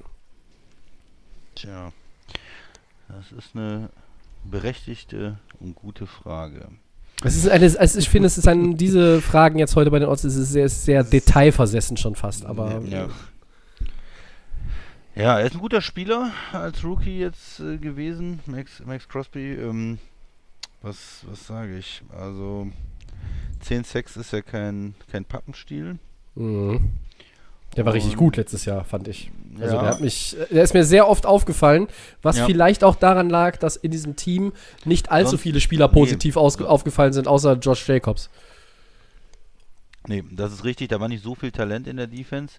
Aber auf der anderen Seite heißt es ja auch, er hat jetzt, ohne dass sich der, die, die äh, Mannschaften äh, auf andere fokussiert haben, trotzdem diese Leistung gebracht. Und Mhm. ich denke, er ist ein aufstrebender junger Pass-Rusher und ähm, Pass-Rusher und er übertrifft die 10 Sacks und wird 12 Sacks nächstes Jahr haben. Und der These gebe ich damit, sagen wir mal, 65 Prozent. Okay. Das ist schon Was- viel, finde ich. Was sagt der Max dazu? Ähm, also, ich habe gerade im Internet, im Internet gefunden, dass er sich seit gestern ein Raiders-Tattoo hat stechen lassen. Also, ich glaube, der Mann möchte, glaube ich, noch ein paar Jahre länger bei den Raiders spielen. So sieht das zumindest das aus. Also, das muss ich- er das hab quasi. ich bei Instagram gesehen. Oder, oder Ist- schlecht. genau, weil, ist es, weil steht, er sollte auf jeden Fall mindestens 10 oder mehr schaffen, damit er da bei den Raiders auch bleiben kann. Sonst lohnt sich das Tattoo ja auch nicht. Ne? Dann muss er es nachher wieder wegmachen lassen. Aber ich glaube, ich, man hat ihn so ein bisschen verfolgt. Das war auch so ein bisschen äh, das Raiders Highlight mit Jacobs, wie Tobi meinte. Ähm, ja, ich, ich glaube, er wird im Schnitt zwischen 10 und 11 bleiben. Also ich gebe dem, da gehe ich mal auf 55 Prozent, das irgendwie nochmal mehr schafft. Das ist das zweite Jahr. Das sieht immer ein bisschen anders aus. Ähm, ich glaube, ich sag 11 und es sind 55 Prozent, dass er da ein bisschen drüber geht, aber. Okay, Tobi. ich gehe höher als ihr beide und ich Oh. sage 80 Prozent. Ich bin sehr begeistert von diesem Spieler, Max Crosby. Der war so total unterm Radar. Wir erinnern uns, ich glaube, wie heißt der? Ich habe schon fast den Namen vergessen. Claren Farrell haben sie gedraftet in der ersten Runde. Ähm, der hatte jetzt nicht so die äh, überzeugende Rookie-Season. Und ähm, meine These dahinter ist folgende. Wenn die Raiders Offense, und ich weiß, da wird jetzt der Christian als erster widersprechen und wahrscheinlich wird auch der Max widersprechen, aber wenn die Raiders Offense es tatsächlich mal schaffen sollte, etwas besser zu sein, und das geht, Quarterback? nee, das, ich wollte, gar- wollte ich noch- hab ich was woll, gefragt? woll, wollte, wollte sagen, es geht eigentlich nur, indem sie Josh Jacobs 50 Mal den Ball in die Hand drücken oder, oder zuwerfen. Ähm, vielleicht holen sie Jamarcus Russell nochmal zurück. Also, wenn die Raiders Offense mal mehr produzieren würde und sie vorne liegen würden, dann würde der Gegner vielleicht auch mal mehr passen und das würde dem Pass-Rusher entgegenkommen. Das sind eine Menge Konjunktive, aber das ist vielleicht nur so die Erklärung auf der zweiten Linie. Die erste Linie ist einfach nur, dass ich total begeistert von diesem Spieler bin äh, und 12, 13 Sex schafft er auf jeden Fall. Ich bin davon überzeugt, 80 Prozent. 80, das ist ja schon, Das ist schon schon Hausnummer. ordentlich. Ja, ich muss hier ein bisschen, wenn wir hier, wir können hier Absetzen. nicht mit 65, 55 und dann mit mir mit wir wohl. 60 Können wir- rumeiern. Ja, können wir wohl. Ja, okay, stimmt. Weil, ne, wie war das letzte Woche? Äh, Wenn euch das Segment nicht gefällt und 50 Leute uns schreiben, macht das nie wieder, hat der Christian gesagt. Machen wir es trotzdem. So ist es. Es, es waren übrigens nur 48 Zuschriften. ja, gut. ja.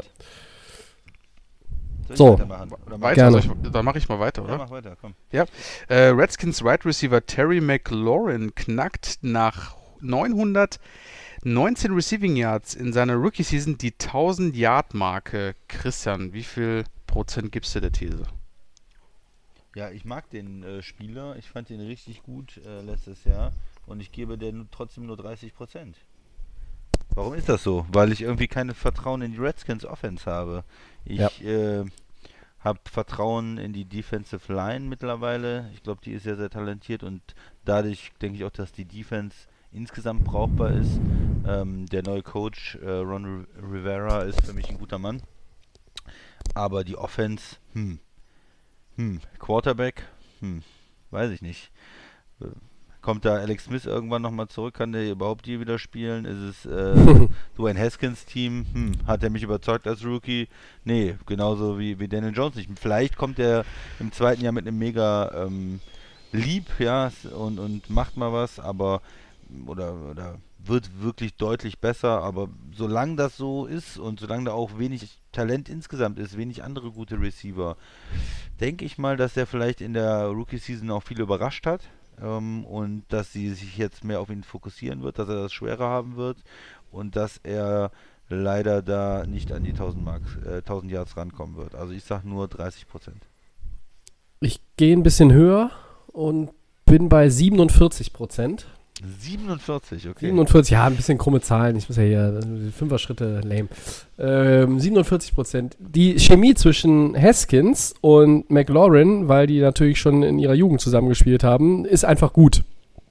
Ich gehe aber nicht, trotz etwas mehr Erfahrung beider Spieler im zweiten Jahr, über die 50 Prozent, weil mit dem neuen Headcoach Ron Rivera, Rivera, Entschuldigung, meiner Meinung nach so ein bisschen auch vielleicht eher aufs Laufspiel geguckt wird, ja.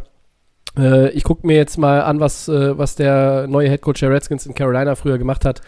Und dann kommt ein Darius Geist zurück, dann läuft immer noch ein Adrian Peterson äh, da rum und da wird man vielleicht auch eher ein bisschen darauf setzen, äh, anstatt dass man äh, versucht, ständig nur zu passen. Andererseits muss man auch davon ausgehen, dass die Redskins als Team, was jetzt nicht auf Rosen gebettet ist, äh, talentmäßig, häufiger mal hinten dran liegt und dann, dann irgendwo auch im Rückstand natürlich schneller und, und, und, und viel mehr passen muss. Äh, aber die Defense, wo ja auch ein Chase Young dazugekommen ist, das macht mir ein bisschen Hoffnung, dass sie vielleicht dann irgendwo die Spiele knapper halten können und deshalb mehr laufen und deshalb sage ich unter 50 Prozent, dass er die 1000 Yard Marke schafft und sich halt nochmal verbessert im Vergleich zum vergangenen Jahr. 47 Prozent, jetzt kommt der Max. Dann gehe ich mehr. Dann mache ich Ah, endlich mal einer. ich sag mal jetzt 60 Prozent, dass er das knacken kann. Zwei Gründe. Ich muss sagen, die Tobis Argument finde ich gut. Rivera ist so ein Typ, der auf Running Backs liegt. Trotzdem sind mir die Running Backs einfach zu Grotte in, äh, in, in Washington. Und, Ein ähm, fitter Darius Geis, Max, äh, stellt noch jeden in Miami in den Schatten.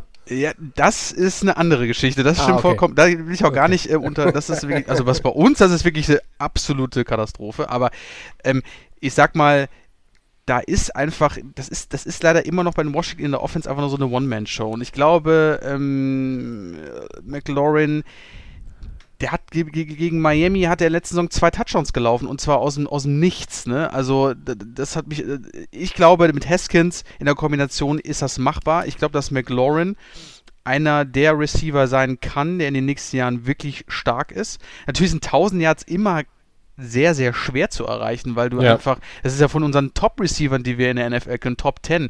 Das sind, das sind so, die haben dauerhaft über mehrere Jahre.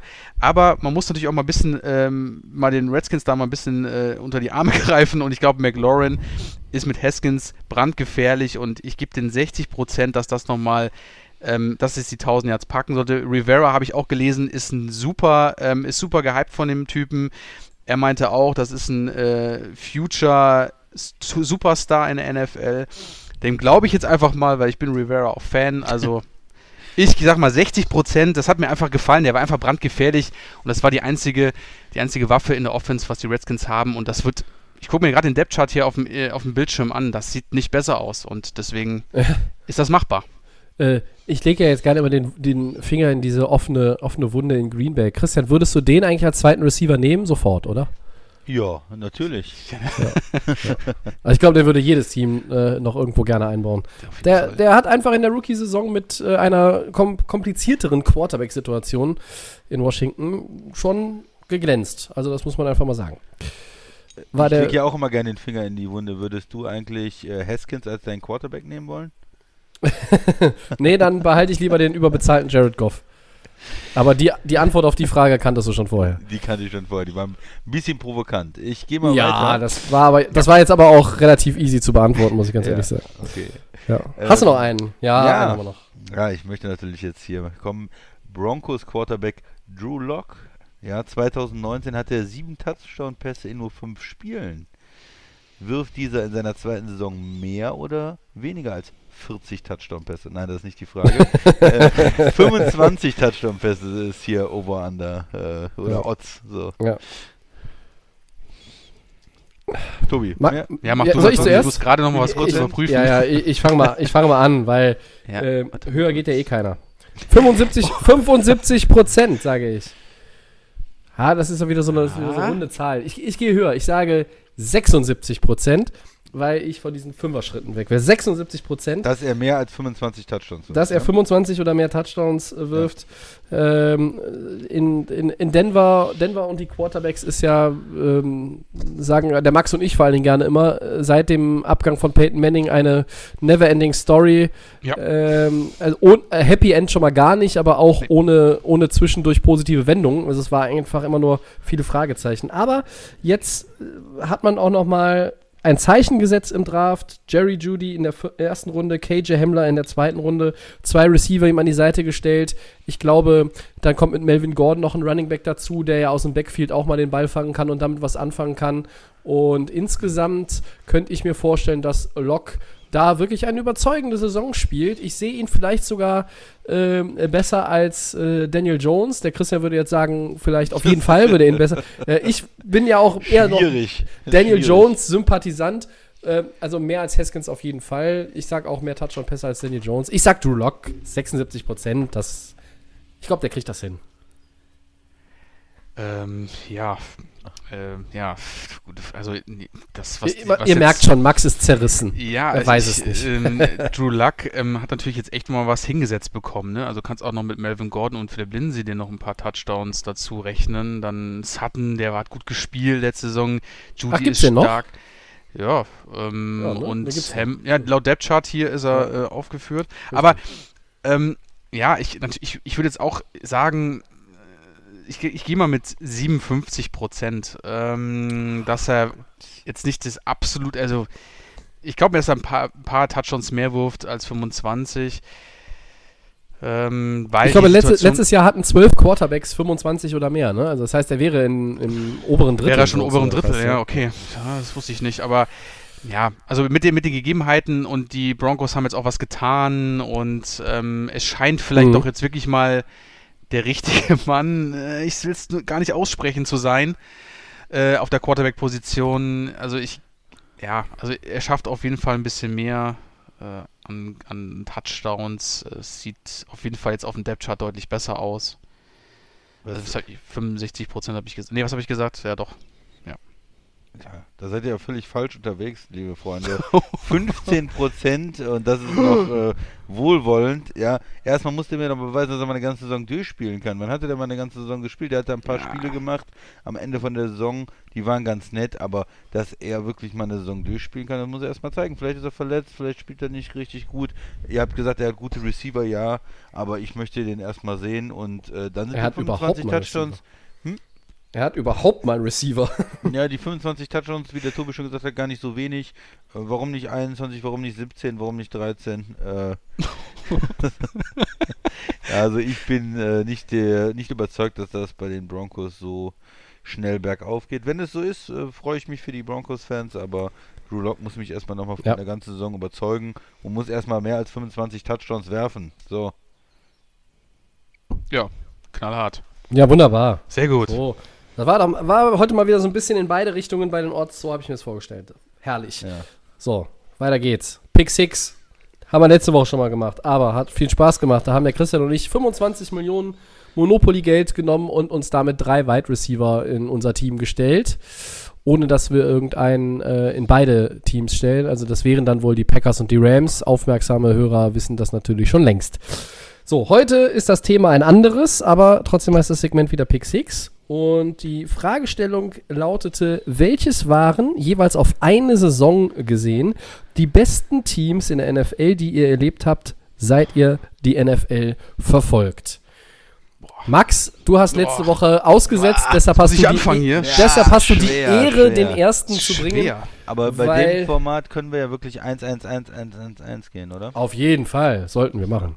Also jetzt nur nochmal zum Verständnis, also jeweils äh, auf eine Saison gesehen. Also ich habe jetzt eigentlich. Ja, also du äh, könntest jetzt sagen, die 1985er Bears, aber die hat von uns dreien keiner äh, live erlebt. So. Nee, also das ist auch richtig. mit live reicht halt auch am Fernseher. Äh, weil, oder die 72er Dolphins, könntest du sagen. Also es geht halt nur um die Jahre, die wir Football gucken und dann aus einer Single Season Team XY und dann. Also Patriots sind einfach zu einfach. Das mache ich jetzt nicht. Da waren ja sehr viele Also, die letzten Jahre. also dem Chris ja möglicherweise was weggenommen oder mir hier. Ne? Also der, oder, Ich glaube, das. ich glaube, ich will das nochmal. Äh, ich will mich nochmal. Ich will mich noch ein bisschen nochmal hier. Ich muss nochmal in mich gehen. Ihr müsst das mal für mich Soll- übernehmen, weil ich ich habe. Ja, macht ihr mal, weil ich habe gerade hier so drei, vier Dinge, aber. Jo, ich kann auch gerne anfangen. Also ich ja, habe sehr gerne. verschiedene Teams und interessanterweise habe ich auch mehrere Teams am Zettel, die gar keinen Super Bowl gewonnen haben. Das möchte Ich finde, das vorweg muss sagen. man auch gar nicht haben an der Stelle. Genau, es geht für mich immer um die Teams, die mir in der äh, Saison am meisten Spaß gemacht haben, die Ja. ähm, richtig gut waren, wo ich das Gefühl boah, das ist das äh, beste Teams der Liga, die haben was ganz Besonderes auch, was man sonst nicht irgendwie nicht sieht. Und ähm, die können den Super Bowl am Ende gewinnen, kann auch nicht sein.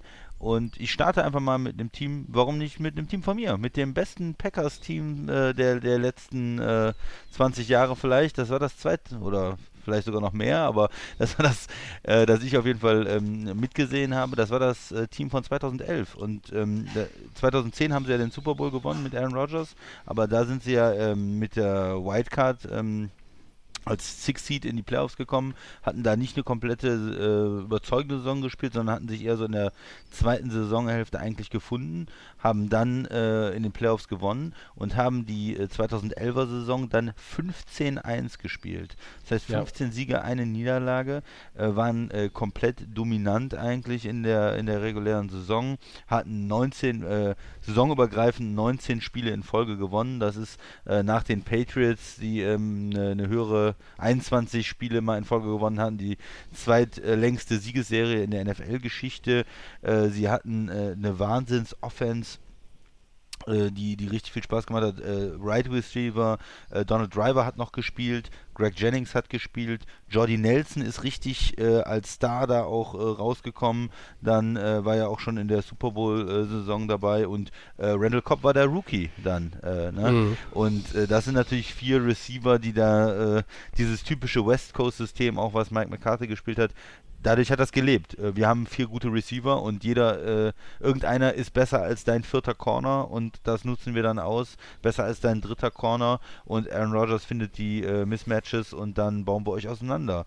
Ähm, Rodgers hatte 45 Touchdown-Pässe in der Saison, er hat das letzte Spiel noch ausgesetzt. Insgesamt hatte, äh, hatten die ähm, Quarterbacks 51 Touchdown-Pässe für Green Bay. Also das war schon äh, Wahnsinn. Und auch die Defense war, ähm, war interessant. Das war natürlich nie, auch in, in äh, 2010 keine absolut dominante Defense, aber äh, Woodson, Charles Woodson, den habe ich unheimlich gerne gesehen, der ja Mhm. in Green Bay dann am Ende seiner Zeit von äh, Corner, äh, wo er jahrelang gespielt hat, dann zu so einer Art Safety geworden ist, der aber alle Freiheiten in der Defense hatte und richtig auf Jagd gegangen ist. Der hatte auch noch äh, in 2011 da sieben Picks äh, in der regulären Saison und ähm, ja, das war einfach eine Saison, die äh, richtig, richtig viel Spaß gemacht hat.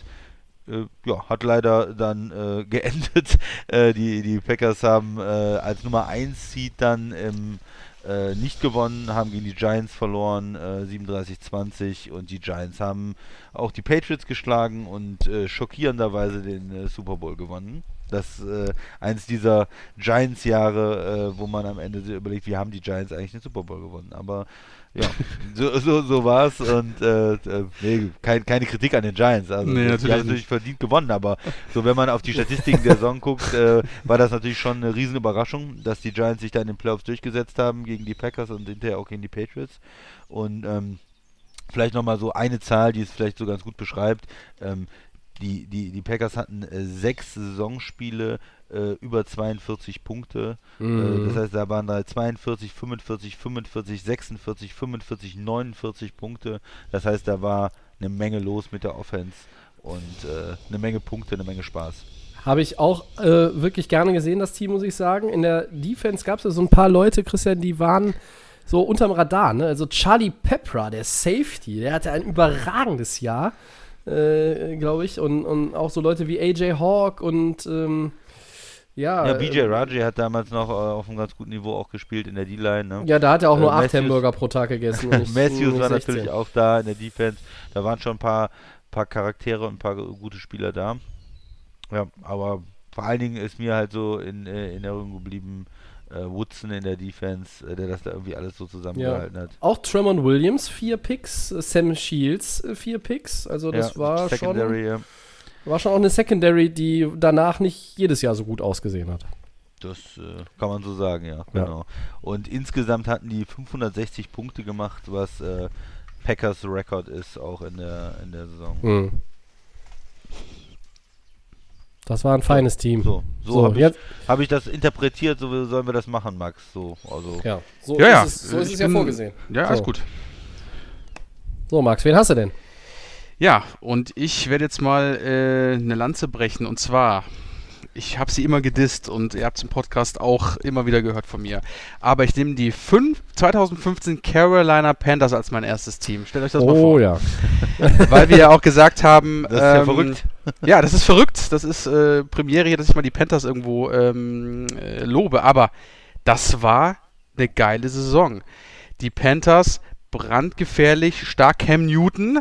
Eigentlich äh, war das eine Saison, wo er eigentlich für mich der Future Superstar für die Franchise wird, wo er quasi die Panthers weiterhin zu ähm, zum Super Bowl teilnahm oder auch dann den nächsten Step zum Super Bowl ähm, äh, Titel führt. Das hat dann leider nicht geklappt. Die äh, Denver Broncos haben Super Bowl 50 dann gewonnen mit dem Old Man Peyton Manning. Äh, da haben die Panthers leider ähm, verloren, 10 zu 24. Aber man darf nicht vergessen, den Rekord von den Panthers unfassbar. Die waren 15-1 in die Saison rausgegangen.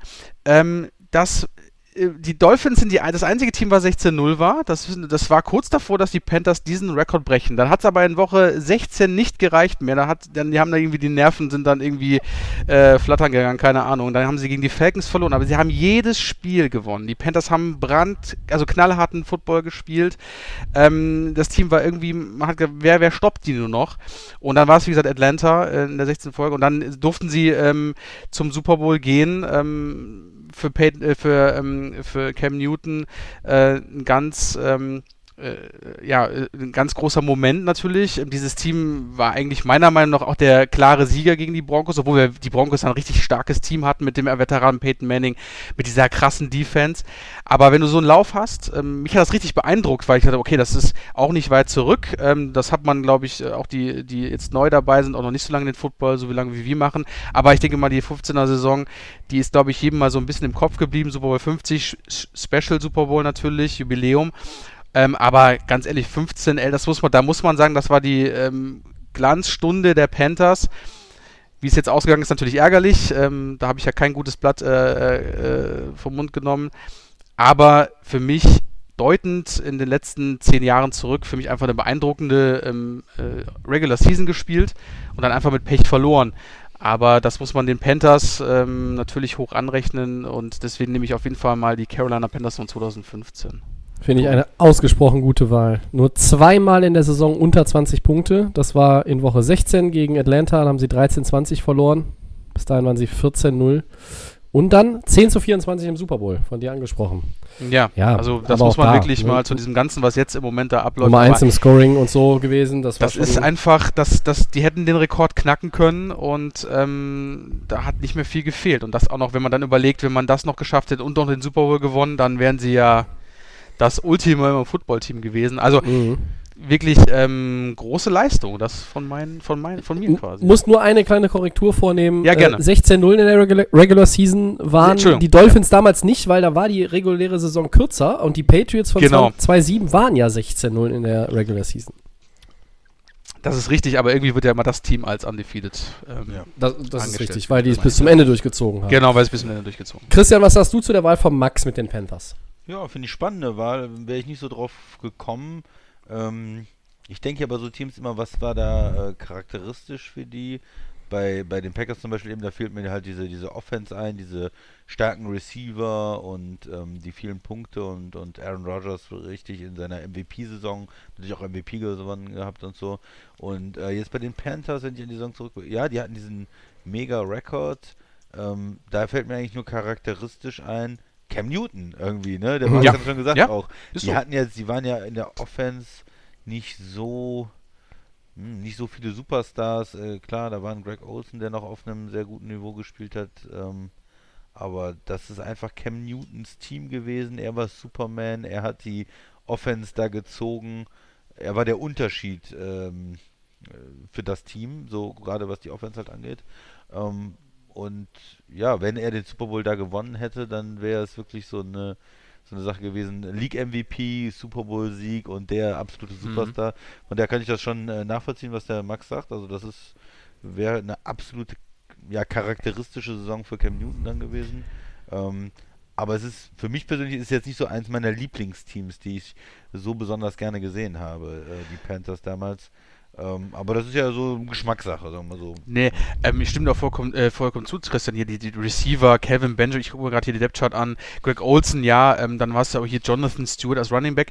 Da war wirklich ähm, das Thema Superman. In der Saison war er wirklich Superman. Weil Cam Newton, der war der Spielmacher, der hat dann irgendwie das Team geleitet. Und das hat man einfach irgendwie, ist bei ihm dann auch in der Karriere irgendwie nach diesem tollen Ergebnis, Super Bowl Ja, nochmal dahingestellt, dann, ne? Ist das mit der Verletzung und dann ist das irgendwie eingebrochen. Und ähm, ja, deswegen wollte ich wieder gesagt mal, ähm, dass man mal auch hier die Panthers mal natürlich nochmal äh, ein bisschen Props gibt, sagen, das ist, das war einfach eine starke Leistung. So konstant bis äh, Woche 16, ähm, du warst unstoppable und das wirklich mit der Pose, die er immer macht, wenn er in, den, in die Endzone läuft.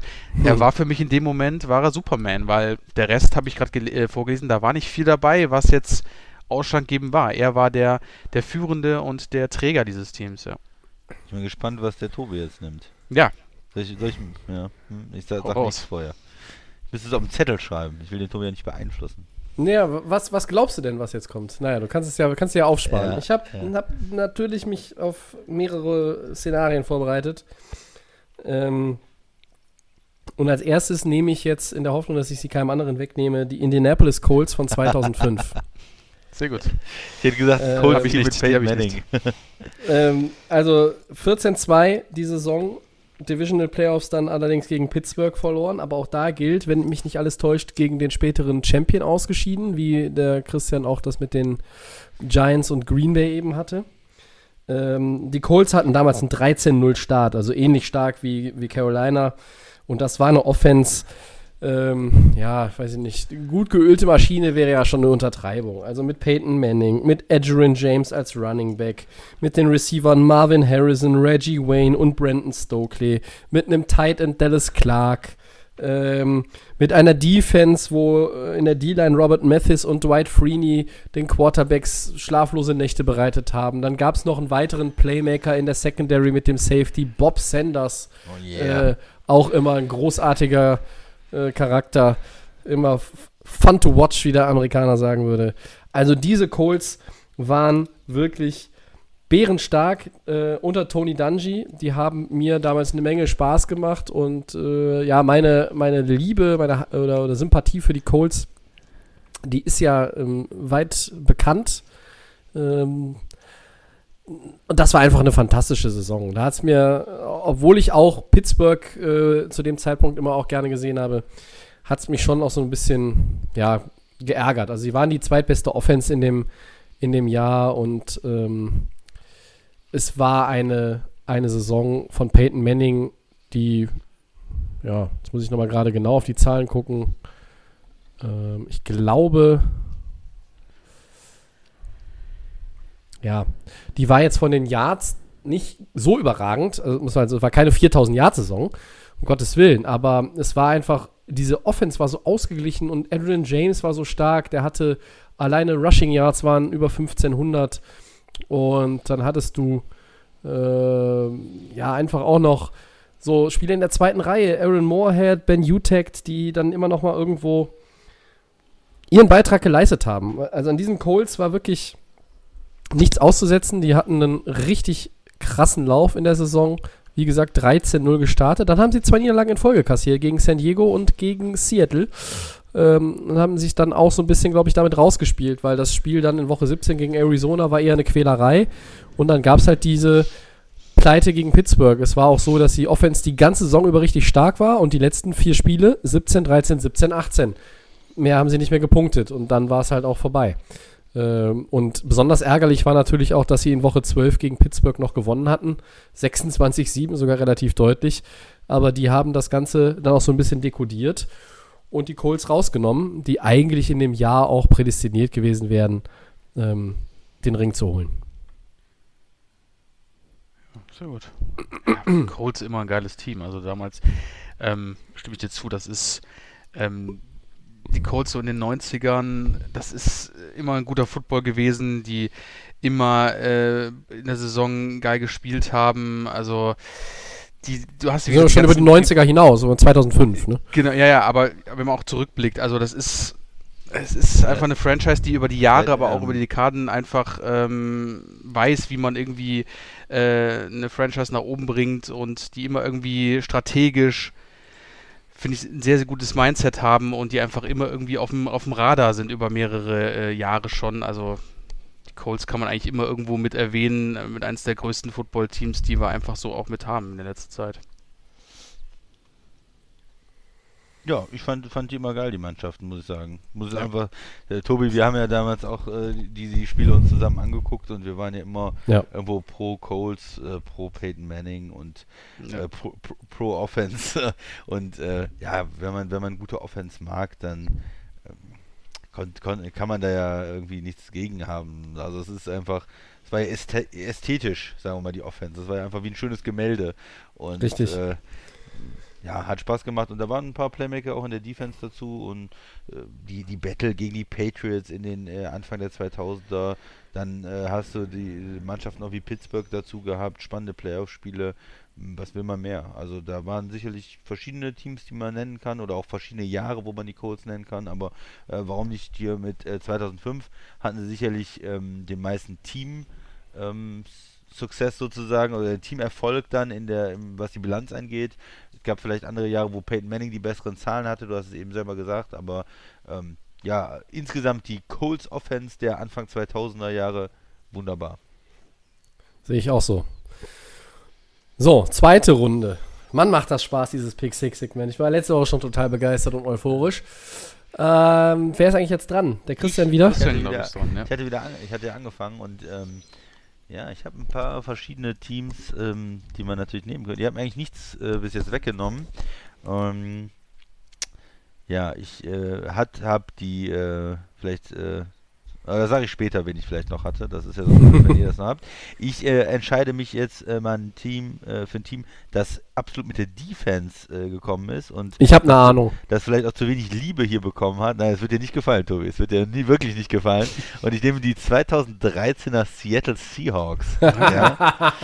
Das äh, ist ein Team, was äh, äh, erstmal die, die Seahawks waren ja äh, in den Jahren einfach sehr, sehr erfolgreich, über mehrere Jahre hinweg, mit Pete Carroll und mit dieser großartigen Defense. Und in 2013 die Defense war einfach überragend. Ja, sie haben die, äh, ähm, äh, die Liga angeführt, äh, haben die wenigsten ähm, Punkte zugelassen, die wenigsten Yards zugelassen und die meisten Turnover gehabt. Ja, das war eine Defense, gegen die wollte man nicht spielen. Man wollte nicht gegen äh, Richard Sherman spielen als Cornerback, man wollte nicht gegen äh, Cam Chancellor spielen, man wollte nicht gegen Earl Thomas spielen und in der Offense, keiner wollte Marshall Lynch äh, tackeln. äh, Russell Wilson war dann nur Problem Nummer 5 oder so äh, zu der Zeit. Es war ja noch nicht der ganz der Russell Wilson vielleicht, der er dann in den äh, folgenden Jahren geworden ist, aber er war immerhin schon ein verdammt guter Quarterback und das war einfach ein extrem schwierig zu spielendes Team. Ähm, eine die Stars waren in der Secondary, aber auch in der äh, D-Line ein unheimlich gut besetztes äh, Team. Ähm, Spieler wie, wie Michael Bennett äh, ähm, ist natürlich äh, da zu seiner, sag ich mal, fand ich, hat er da seine beste Phase gehabt, aber auch ähm, Chris Clemens dann äh, so als Defensive End Leute, Red Bryant, Cliff Averill, also da viel, Mhm. viel Tiefe, Brandon Meebeen, der der Defensive Tackle, äh, der der Runstopper, ähm, also da hatten die verdammt viele verschiedene Leute in der D-Line, die man rotieren konnte, die ähm, entweder Pass Rusher waren oder auch den Run extrem gut gestoppt haben. Linebacker wissen wir Bruce Irving, äh, Bobby Wagner, KJ Wright. Das äh, ja, hatte einfach eine Riesenklasse, diese Defense. Ähm, und äh, so die Liga zu dominieren und auch diese ganzen drei Jahre, wo sie diese extrem gute Defense jedes Jahr wieder hatten, das ist eigentlich äh, extrem schwer. Ähm, in, der, in der Salary Cap Era so ein Team aufzubauen, so ein Team zu halten und über Jahre ähm, ja, so, ähm, so einen Erfolg zu haben. Wundert einen im Nachhinein eigentlich, dass sie nur den einen Super Bowl gewonnen haben. Äh, gut, bei dem zweiten waren sie ja sehr, sehr nah dran gegen New England, wo sie auf, mit dem letzten Play verloren haben. Und ähm, vielleicht kommen sie auch in der, in der Russell Wilson-Ära jetzt nochmal zurück, die, äh, die, die Seahawks, und ähm, können dann nochmal in den Super Bowl einziehen in den nächsten Jahren. Aber das, ähm, ja, 2013, das war natürlich äh, ihr erfolgreiches Jahr, wo sie im Super Bowl dann die, die Broncos weggehauen haben, äh, 43 zu 8. Ja, das war, glaube ich, deutlich. Es war eine Demontage. Es war das alte Spiel, äh, eine, eine sehr starke Defense oder ein defense-orientiertes Team oder was, ähm, ja, wie soll man sagen, von der Defense gelebt hat oder der Charakter des Teams war Defense gegen Team ähm, Denver, die ja mit Peyton Manning kamen, die davor äh, die Jahre extrem erfolgreich in der Offense auch waren, vielleicht 2013 nicht mehr so stark wie ähm, vielleicht 2012, aber 2013 immer noch eine extrem gute Saison hatten. Ähm, und die haben sie einfach komplett auseinandergebaut, dominiert, physisch dominiert vom, vom Start weg. Und Ja. ähm, ja, das ist das, was mir zu den äh, 2013 Seattle Seahawks einfällt. Gute Wahl. Kann man, kann man nix ergänzen, aus meiner Sicht. Ja, äh, ich gehe mal so elf Jahre zurück, weil das war auch eine Saison, die mich ähm, von einem Team, also wo ich sehr begeistert war, das war die Saints Season 2009, New Orleans. 13-3 New Orleans Saints. Es hat in dieser Saison geklappt mit dem Super Bowl. Drew Brees hat sich den Super Bowl das erste Mal ähm, geschnappt. Ähm, ich fand die Saison einfach klasse. Alleine schon, wenn ich nur mal ein paar Namen vorlese, was da bei den Saints so rumgelaufen ist. Allein der damalige lange Veteran, der glaube ich irgendwie nur bei den Colts war, war für mich Marcus Colston, Wide Receiver. Ähm, dann war unglaublich stark Reggie Bush in dem Fall. Drew Brees natürlich eine outstanding Saison gespielt. Ähm, dann hast du natürlich hier so alte Veteranen wie Jonathan Wilmer, auch ein ganz, ganz krasser Großartig. Linebacker. Fand ich immer Ähm. Ja. Darren Sharper, das sind alles so Namen. Also gerade die Saison ähm, von den Saints war einfach überragend. Gerade die hatten einfach einen Lauf. Von 13-3 haben dann auch, wie gesagt, nur die letzten drei Spiele verloren. Ähm, da hatte man so ein bisschen gedacht, okay, sie haben irgendwie den, den Flow verloren, sind aber dann in den Playoffs einfach durchgestartet und sind dann nach Miami gefahren, haben dann im Sun Life Stadium 2010 ähm, sich geholt. Drew Brees äh, überragende Leito, äh, Leistung 31 zu 17 gegen die Colts und Colts waren da nicht schlecht. Die Colts hatten Peyton Manning und Co. Ähm, das war einfach ein, ein, ein das war einfach, glaube ich, mit eins der absoluten Highlight Super Bowls. Also zwei große Namen, Drew Brees noch mit keinem Titel. Peyton Manning, ähm, etablierter Veteran, ähm, das damals auch auf dem ersten, äh, habe ich das damals geschaut, äh, den Super Bowl, also man hat diese Saison mitverfolgt ähm, und äh, die Saints einfach so mit ihrem ersten großen Highlight äh, und seitdem waren sie eigentlich gar nicht mehr vom Football wegzudenken. Also seitdem begleiten sie uns einfach mit mit tollem und da hat man sich auch so ein bisschen als Fan so verliebt in dieses Team, ähm, in den Quarterback, ähm, in diese Franchise und äh, für mich ganz klar die 2009er Saison der, der Saints. Ähm, für mich äh, ist da, also ist für die Saints alles super gelaufen. Drew hat sich damit einfach auch einen Namen in der NFL gemacht ähm, und für mich war das einfach eine, eine tolle Saison. Geiles Spiel gewesen, MVP schon gesagt. Also da kann man, auch bei den Namen, die ich vorgelesen habe, das sind einfach, wenn wir, glaube ich, Football von früher, diese Namen sagen uns alle was. Ähm, und ja, die Saints nehme ich äh, als meinen zweiten Favoriten. Gefällt mir gut. Das fand ich damals auch sehr beeindruckend, weil sie zum Beispiel in Woche 12 die New England Patriots Die mit Patriots, 38 zu 17 äh, 38 17, weggewischt haben. Ich weiß jetzt nur nicht mehr aus dem Kopf, war das die Saison, als Kessel gespielt hat und Brady verletzt war? Nee, ne? Uh, das kann ich dir nicht sagen gerade.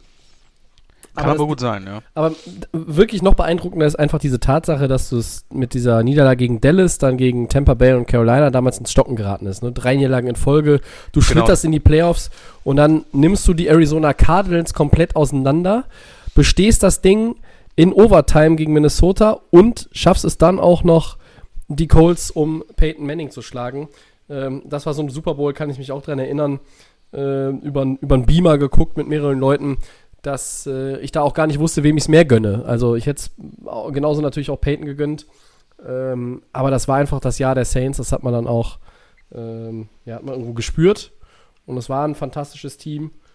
Ähm, ja, das ist ja etwas, was damals auch dieser ganzen Region unheimlich Auftrieb gegeben hat. Ne? Ein paar Jahre nach diesem fürchterlichen Sturm mit Katrina Katrina, ja. hat das diese ganze Region äh, wieder ja wachgeküsst. Und äh, Saints von 2009, eine fantastische Wahl, möchte ich mal sagen. Tobi, deins. Ja, ähm, sie mussten kommen, obwohl ich noch, noch ein anderes Team auf dem Zettel hatte, aber da können wir gleich mal abgleichen, wenn der Christian dann noch in der Hinterhand hatte. Also, natürlich die St. Louis Rams von 1999, liebe Freunde. Ja. Hab Super Bowl. Rams. Was soll das sein? Rams. Die Rams. Super Bowl 34 mit 23 zu 16 gegen die Tennessee Titans, wie der Lothar sagen würde, gewonnen. 13-3 in, der in der Saison. Äh, Und das war sie natürlich. Die greatest Show on Turf mit Kurt Warner, mit Marshall Falk, mit Isaac Bruce, mit Torrey Holt, mit, weiß ich nicht, Asahir Akim, Ricky Prohl, hast du nicht gehört, wer alles dabei war. Ähm, das ist das Team, was mich eigentlich so richtig dann beim Football behalten hat. Und ähm, in 11 von 19 Spielen mit mehr als 400 Yards Offense, das war jetzt damals eher noch eine Seltenheit als heute, wo die, die Liga ja wirklich äh, deutlich, also deutlich passorientierter noch ist. Äh, Marshall Falk als Beispiel habe ich mal rausgepickt. Der hatte mehr als 2400 Scrimmage Yards in der Regular Season. Ein Wahnsinnswert. Und diese Rams konnten quasi immer scoren, wenn sie den Ball hatten. Die hatten immer irgendwie eine Idee und die sind auch irgendwie nie in Panik geraten. Aber sie hatten es im Super Bowl halt auch echt schwer gegen Steve ähm, McNair und die, und die Titans, die sich da auch richtig haben was einfallen lassen. Und wir erinnern uns alle an das letzte Play. Ähm, ich glaube, Dyson war der Receiver. Wenn der Arm ein bisschen länger gewesen wäre äh, oder hätte noch einen Schritt machen können, wäre das der vermutliche Ausgleich äh, gewesen. Und war es aber nicht. Und so waren die Rams am Ende auch der verdiente Sieger. Ich glaube, fast 33 Punkte äh, im Schnitt, das heißt 526 insgesamt. Unter Dirk Vermeil, nicht Mike Martz, der kam erst danach und hat es dann nur in den Super Bowl geschafft, aber nicht mehr ähm, zum, zum Sieg geführt. 42 Touchdown-Pässe ähm, waren dabei. Jetzt muss ich auch noch mal ein bisschen weiter runtergehen. Kurt Warner, 4353 Yards, 41 Touchdown-Pässe, einer ging auf den Ersatz-Quarterback. Aber das war einfach eine, auch hier, wie so ein bisschen wie bei den Colts, was ich eben schon hatte, ne, die Offense. Die Defense, da waren ein paar ganz gute Leute bei, aber da, das war jetzt keine, keine Defense, wie in den Jahren danach teilweise auch bei anderen Teams für den Erfolg gesorgt hat. Also klar, Leute wie London Fletcher sind irgendwo hängen geblieben oder vielleicht auch Kevin Carter, ähm, Dexter McLean, Grant Wistrom, Dre Bly. Ähm, aber das ist natürlich jetzt nichts im Vergleich zu anderen Teams, die zum Beispiel ein Jahr später schon gewonnen haben. Christian, hattest du die vielleicht noch auf dem Zettel? Nee. Nee, die 2000er Ravens hatte ich nämlich noch auf dem Zettel. Ja, das ist auch Ja, die sind gut. natürlich. Das ist ja das kom komplette Gegenstück eigentlich zu den Rams vom Jahr davor. Ne? Da hat die, Die hat die Defense Defense das Ding gewonnen ja. und nicht die Offense. Ja. So, aber äh, zu meiner Wahl der Rams äh, hat da jemand noch was? Nee, du hast die äh, ganz klaren Top-Spieler da aufgezählt. Das war, ähm, ist mir auch natürlich Isaac Bruce, ähm, Torrey Holt, äh, Marshall Falk. Das sind einfach Legenden. Das äh, war die beste, also das ist eine, eine denkende Zeit der Rams gewesen. Kurt Warner, also du hast da alles Wichtige gesagt. Auf jeden Fall, da kann man nichts äh, nichts Negatives zu sagen. Ist auf jeden Fall ein Top-Team gewesen und ähm, ja, ganz klar. Dann fasse ich nochmal zusammen. Unsere Pick 6 für heute. In, vom, vom ältesten Team bis zum jüngsten. Die 99er St. Louis Rams, die 2005er Indianapolis Colts, die 2009er New Orleans Saints, die 2011er Green Bay Packers, die 2013er Seattle Seahawks und die 2015er Carolina Panthers. Jo. Sch schöne Auswahl. Sind doch mal so ein paar Teams, so auch schön von der Zeit. Ne? Nicht nur neue Teams, aber auch nicht nur Teams, die vor 25 Jahren gespielt haben, sondern es ist so, ne, so schön in den letzten 20 Jahren verteilt. Ja, also ich hätte auch nicht weiter zurückgehen können, äh, wenn ich ehrlich bin. Also 99 war, glaube ich, so die erste Saison für mich. Dann sind wir bei den Four Downs. Ich wollte Erstes noch eine Down. Sache vielleicht Oh, äh, sagen zu einem, zu einem Team. Vielleicht, ähm, wenn das noch drin ist zeitlich, dann würde ich noch. Sicher, ich habe Zeit. Ich habe nichts anderes mehr vor heute. Ja, und zwar äh, bei den Recherchen, was ich auch extrem interessant fand, nochmal als Team, waren die 2006 äh, Chicago Bears, ja, die äh, bekannterweise nicht den Super Bowl dann gewonnen haben gegen äh, die Colts, sondern im Super Bowl verloren haben, aber auch ein äh, ganz interessantes Team, äh, die in einer Menge verrückter Spiele einfach drin waren, die äh, Devin Hester als Rookie hatten, äh, als Returner, ja, ihr könnt euch daran äh, vielleicht erinnern, die äh, Rex Grossman als Quarterback Gott. hatten, ja. Flexi Der- Rexi, ja. Einer der vielleicht schlechtesten Quarterbacks, der je im Super Bowl stand. Ähm, und äh, verrückte Spieler. Sie haben die Saison angefangen, haben 26-0 in Green Bay gewonnen. Äh, das einzige Spiel, was äh, Brett Favre je ohne, ohne Touchdown, ohne Punkte hatte, irgendwie für, für Green Bay. Also das Wahnsinn. war schon mal so zum Saisonstart. Dann in der zweiten Woche hat äh, äh, Roy Williams, damals Receiver der Lions, einen äh, Sieg garantiert der Lions. Und äh, die Lions haben 7 zu 34 verloren gegen Chicago. Und lauter so, so Anekdoten und, und, und, und Sprüche. Die haben 37-6 gegen die Seahawks gewonnen, hatten 40-7 gegen die Bills gewonnen. Also hohe Siege dabei, dann Spiele gegen die Cardinals waren sie 20-0 im Rückstand, haben das Ding noch gewonnen mit einem äh, 83 Yard äh, Punt Return von äh, Devin Hester dann, mit Mhm. einem äh, Fumble Recovery von Charles Tillman, der Cornerback, der ja immer so viele Fumbles geholt hat für die Bears damals. Äh, äh, Brian Urlacher da in der Defense als Mittellinebacker auch mit Fumbles gewesen. Ähm, ja, und so ging die, ging die gesamte Saison dann äh, weiter mit legendären Spielen, mit äh, Gegnern, die gesagt haben, ja, die Corners der Bears sind äh, Durchschnitt, hat, äh, äh, ist da gesagt worden und äh, haben dann verloren und äh, 10-0 gespielt dann wieder, aber auch irgendwelche Spiele mit 40 Punkten da drin. Ähm, ganz, ganz, ganz wilde Saison, finde ich. Ja, wo hinterher viele Spiele im Pro Bowl waren, wo Devin Hester da als absoluter äh, Return ähm, Spezialist und, und bester Returner der Liga rausgekommen ist aus der Saison und äh, die Bears hatten noch fast den Super Bowl gewonnen. Ne? Mit Rex Also Grossman. auch eine ganz äh, spannende Saison irgendwie für, für Chicago gewesen damals. Auf jeden Fall. Viel, viel Chicago-Liebe vom Green Bay-Fan. Das Ja, gibt's auch nicht jede Woche. Hier, ja, komm, Ja. warum nicht? Das war War- spannend. Und dann war ein ich fand spezielles es einfach Team. großartig mit dem Start von dem Super Bowl. Das habe ich ja, glaube ich, schon ein paar Mal im Podcast gesagt, als mein Lieblingsplay, wo sie damals gesagt haben, okay, was machen wir? Wir kicken den Ball erstmal zu Devin Hester. Ah, nee, das war vielleicht keine gute Idee. W wurde danach vermieden. ja. Ja, ich hatte, wie gesagt, noch die Baltimore Ravens von 2000 auf dem Zettel. Ähm, es gäbe sicherlich noch weitere Beispiele, aber ich muss ganz ehrlich sagen, diese sechs, die wir uns heute hier rausgepickt haben für die Pick Six, Das ist schon ganz witzig. Gut, auf gute jeden Arbeit. Fall. Four Downs. Erstes Down. 49ers Tight End George Kittle möchte mit Blick auf eine Vertragsverlängerung künftig wie ein Wide Receiver bezahlt werden. Ist das realistisch? Ja, ist erstmal eine gute Idee von ihm, das äh, anzubringen, weil äh, Wide Receiver wesentlich besser bezahlt werden als Tight End. Äh, das ist ja in der Vergangenheit auch ähm, schon bei vielen Spielern gewesen, dass sie lieber wie eine andere Position bezahlt werden. Ich weiß auch, dass damals äh, bei, bei New Orleans äh, Jimmy Graham damals auch dieses äh, Thema aufgemacht hat. Ah, er ist ja eher wie ein Ri ähm, Wide Receiver und sollte auch so gefranchised werden und so bezahlt werden. Ähm, meistens kommen die Spieler damit nicht durch. Ähm, und ich glaube nicht, dass er wie ein Top-Wide Receiver bezahlt wird, weil er halt ein Tight End ist. Er wird äh, der bestbezahlte Tight End der Liga werden. Er wird da vielleicht auch einen ähm, gewissen Abstand reinlegen können. Aber ich glaube nicht, dass er wie ein Top-Wide Receiver bezahlt wird. Und das heißt, er wird nicht 20 Millionen bekommen, sondern er wird seine 14 Millionen, 12 bis 14 Millionen bekommen Ja, als äh, Top-Tight End plus ein bisschen. Ja. sehe ich auch so. Max, was sagst du dazu? Ja, ähm, so gut, wenn er den Anspruch hat und ähm, ist ja wirklich auch äh, eine der Top-Tight Ends, die wir haben, wenn es sind da leider auch nicht so viele, die auf so einem hohen, äh, guten Niveau spielen. Ähm, ja, aber ich kann es mir auch nicht vorstellen, dass er da irgendwie äh, in die Richtung kommt.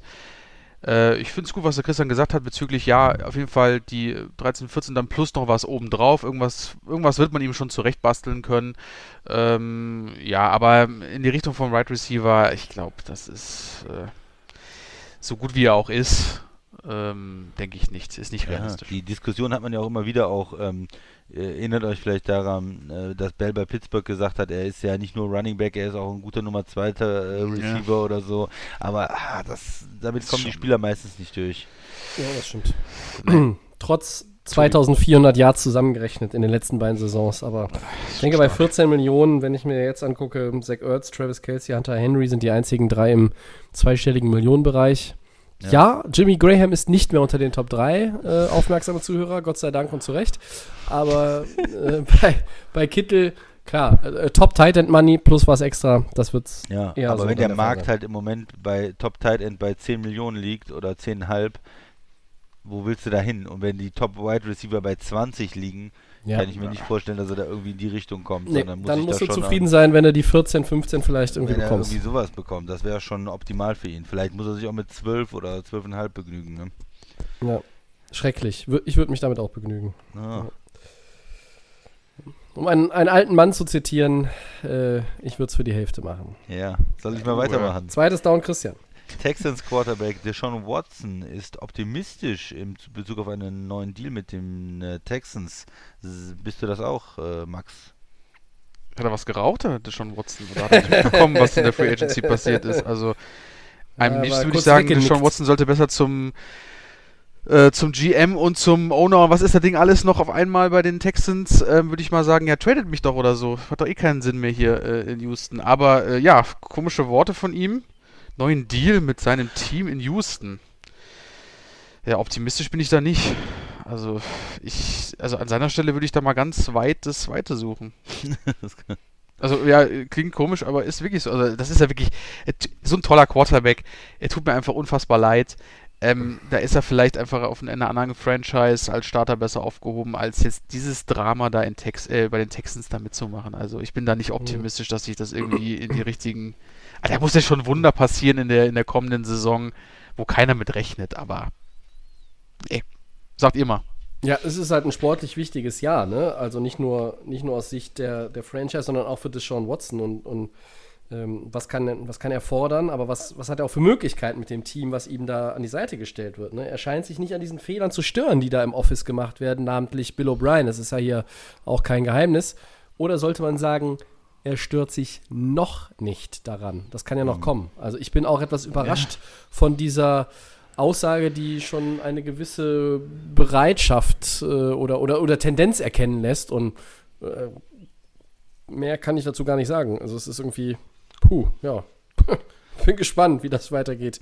Ich bin da mal, wie der Christian sagen würde, ich bin da eher etwas skeptisch. ja, optimistisch. Ähm, optimistisch ist die Frage, für was ist man optimistisch? Äh, wie der Max, äh, der ist eher nicht optimistisch, weil er befürchtet, dass er weiter in Houston spielen muss. Ähm, so wie ich das raushöre. er, er, er, will, die, er will. Meinung, ja. ja, oder äh, die Meinung kann man ja durchaus äh, vertreten. Ich mhm. bin ähm, irgendwo optimistisch, dass er einen Vertrag unterschreibt, weil die Texans äh, haben ja gar keinen General Manager, die äh, beschäftigen ja nur einen Coach, der General Manager spielt oder sowas. Ähm, von daher werden da ja alle möglichen verrückten Verträge unterschrieben. Und äh, ja, man, finanziell kann sich das natürlich durch, durchaus lohnen für Deshaun Watson, wenn er jetzt da hingeht und mit so einem äh, Vertragspartner, sage ich jetzt mal in Anführungsstrichen, arbeitet, mit so einem, mit einem äh, ja, Menschen, der es einfach nicht so richtig im Griff hat, anscheinend da kann man vielleicht auch eine Menge rausholen. Also vielleicht kriegt er ja einen äh, Vierjahresvertrag für 200 Millionen äh, komplett garantiert oder sowas. Äh, äh, vielleicht kann er ja äh, die Texans da komplett ausnehmen. Äh, für seinen sportlichen Erfolg wäre das natürlich nicht förderlich in den nächsten Jahren. Nee. So sieht es aus. Gut. Drittes Down, Max. Ja, Packers Running Back Aaron Jones sagt, ich möchte für immer in Green Bay bleiben. Was sagt denn unser Packers-Experte Christian dazu? Hau mal raus. Ja, gut, das ist natürlich von ihm schön, dass er das sagt, dass er sich anscheinend wohlfühlt, dass er ja auch Erfolg hatte mit dem Team.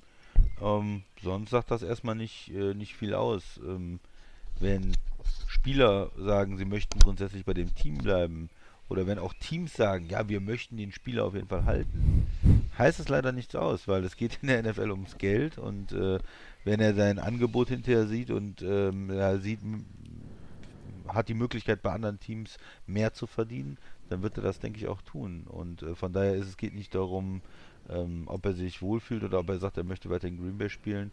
Es ist die Frage, was für ein Vertrag wird ihm äh, angeboten und äh, kann er mit dem finanziellen soweit leben.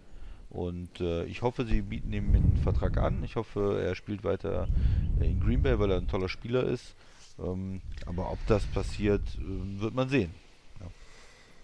Ja, wenn, wenn mich nicht alles täuscht, Christian, haben die Packers seit zehn Jahren auch keinem Running Back, den sie im Draft ausgewählt haben, dann noch einen zweiten Vertrag gegeben, ne? Oder?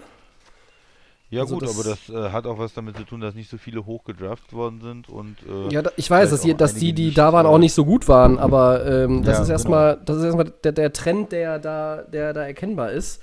Nun ja, muss man sagen, diese 2019er Saison von Aaron Jones hat mich schwer beeindruckt. 19 Touchdowns, äh, 1558 Total Yards, das ist alles wirklich sehr, sehr, sehr gut. Und ähm, was war er, ein Fünftrunden-Pick? Der war, ich ja. kann es euch genau sagen, fünfte Runde, Pick 182. Ja, also von, von, daher ist der Value, den die Packers bisher in Return äh, bekommen haben, wirklich gut. Ähm, wenn man ihm vielleicht auch nochmal das Beispiel äh, Le'Veon Bell vor Augen führt oder auch Melvin Gordon mit Vertragspoker für den neuen Vertrag, ähm, dann sollte man da vielleicht auch einen Deal einfädeln können. Äh, mit dem sich der Spieler dann auch zufrieden gibt, eben weil er dann auch gut ist.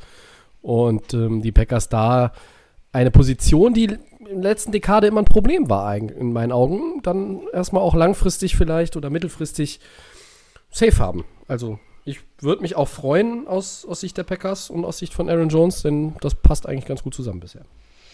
Ja, die Aussage ist so ein bisschen so, hallo Green Bay, Packers, hier, ich bin's. Ähm, ich will's.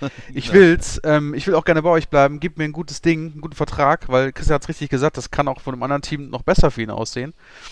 Aber er ist seit 2017 da. Tobi hat es angesprochen. Krasse Saison. Es ist, wenn ich jetzt hier in den letzten vier Jahren über 4000 Yards für die Packers gelaufen das ist, ähm, das sieht alles sehr, sehr gut aus. Und ähm, ich glaube, mit den Packers, äh, also ja, klingt für mich einfach so, er möchte unbedingt und er möchte auch davon denen auch einen geilen Vertrag bekommen. Die Franchise macht, also ich finde, dass die Packers das auf jeden Fall mit ihm aushandeln können. Aber natürlich, klar, äh, wenn da jemand anders kommt und es ist dann um ein paar Prozent oder um deutlichen Prozentsatz besser, dann kann es auch sein, dass er woanders hingeht. Ne? Abzuwarten. So ist es. Viertes Down. Ja. Ex-Redskins Defensive Jetzt Back hässlich. D'Angelo Hall sagt Doppelpunkt. Jetzt wird's gut. Ich musste das immer wieder mir durchlesen. Ein gesunder Jordan Reed ist besser als die meisten Tight Ends der Liga gewesen. Auch besser als Gronk. Max, du hast die Ehre. Ich, am, besten, am liebsten würde ich am besten würde ich gar nichts sagen wollen dazu. Mir fehlen die Worte, liebe Zuhörer. Mir fehlen die Worte. Jordan Reed, der hat diese Franchise um wie viel Millionen bestohlen und ist also nie, hat immer nur gesagt, er ist nur verletzt. Also es tut mir leid, D'Angelo, äh, D'Angelo Hall, ein, äh, wirklich ein, ein Top-Spieler und ähm, wie gesagt, äh, jahrelanger Redskin und äh, Props von mir, aber das kannst du nicht so sagen. Also das ist wirklich von den, ich weiß gar nicht, wo er dieses, äh, war er wahrscheinlich auch betrunken oder ich weiß es nicht. Aber Jordan Reed, mal, sind wir jetzt mal ehrlich, der, von dem haben wir in der Saison nichts gesehen. Äh, mehrere Jahre nichts gesehen. Der hat gut verdient, sei ihm gegönnt, aber footballtechnisch also ich weiß nicht, hat er irgendwas gesehen im, auf dem Trainingsfeld oder in den Trainingscamps, was wir als Zuschauer nicht sehen können. Aber er hat ja die Redskins in den letzten Jahren nicht nach vorne gebracht. Also für mich ist das eine absolute, absolute Gurke, dieser Mann, ähm, der einen dicken Geldbeutel hat. Äh, haben wir ja einige in der NFL. Ja, aber so ist das nun mal. Ne? Jetzt seid ihr dran. Sonst wird es noch, noch böser bei mir, John Reed. Ja, ich halte das für Quatsch. das ist einfach Humbug. Ähm, es war ein äh, talentierter Spieler, der natürlich sehr viel verletzt war und deswegen auch nicht das nicht zeigen konnte. Wenn er fit war, kann man vielleicht darüber diskutieren, ob er ein ein Top 5 Tight End der Liga war, mal in seinen besten Tagen, äh, Top 10, vielleicht Top 5. Aber dass er Gronk war, äh, nein, dass er, äh, äh, also der, der äh, sag ich mal, angeschlagene Gronk, der äh, die letzten Jahre gespielt hat, mit Rückenproblemen, äh, ist immer noch besser als der äh, als, als John Reed je war. Ja, also das ist äh, meine Meinung dazu und ähm, das ist einfach nur Quatsch. Tobi. It's, it's all sad. Ähm, also sowohl gesagt als auch traurig. Ähm, sad und sad. Äh, 2015 hatte er 952 Yards, 11 Touchdowns. Dann gab es diese Contract Extension. Ähm, fünf Jahre, 50 Millionen. Davon waren 22 Millionen garantiert. Und viel gesehen hat man von ihm danach nicht mehr. Ähm, ja, Jordan Reed. Wobei wir den alle auch falsch aussprechen, weil äh, der hat sich ja umbenannt. Nicht in Ocho Cinco oder so. Ähm, sondern der heißt ja jetzt John Reed. Ja, da Reed. sind ein paar E dazugekommen. Quasi pro, pro Million, die verschwendet wurde, ein E. Vielleicht mit Griffin the Third wäre er vielleicht dann der Top äh, Ich, Ted wei geworden, ich weiß, das ist, das ist ein Traum, Traumduo für jedes Fantasy-Team seit Jahren, Max. Ja, aber, aber- du hast dich dann doch nie getraut. Aber Nee, leider nicht. die, die anderen auch alle nicht. Nee. Gut. Dann soll es das doch äh, gewesen sein mit Jordan Reed und den Four Downs. Und damit auch mit Episode 132 von Delay of Game an diesem Dienstagabend. Den kostenlosen Podcast, den findet ihr wie immer bei Soundcloud, bei Apple Podcasts, bei den Kollegen von The Fan FM, und bei Spotify. Spotify. äh, Spotify. Ja. At Delay of Game NFL. Da findet ihr uns bei Facebook und bei Twitter. Und Max, wo sind wir jetzt neuerdings auch? Ganz neu und frisch bei Instagram, liebe Leute. Instagram. Instagram.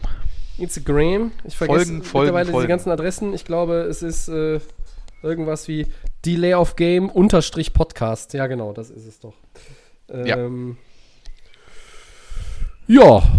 Und dann sind wir nächste Woche wieder für euch da. Irgendwann gibt es auch mal eine Sommerpause. Wann die genau ist, schauen wir mal. Und äh, ich bedanke mich erst einmal beim äh, Christian, Sehr gerne. beim Max. Danke euch. Wir bedanken uns als Team von DDF Game bei euch für euer Interesse. Wir wünschen euch eine gute Woche. Bis zum nächsten Mal. Ciao. Ciao.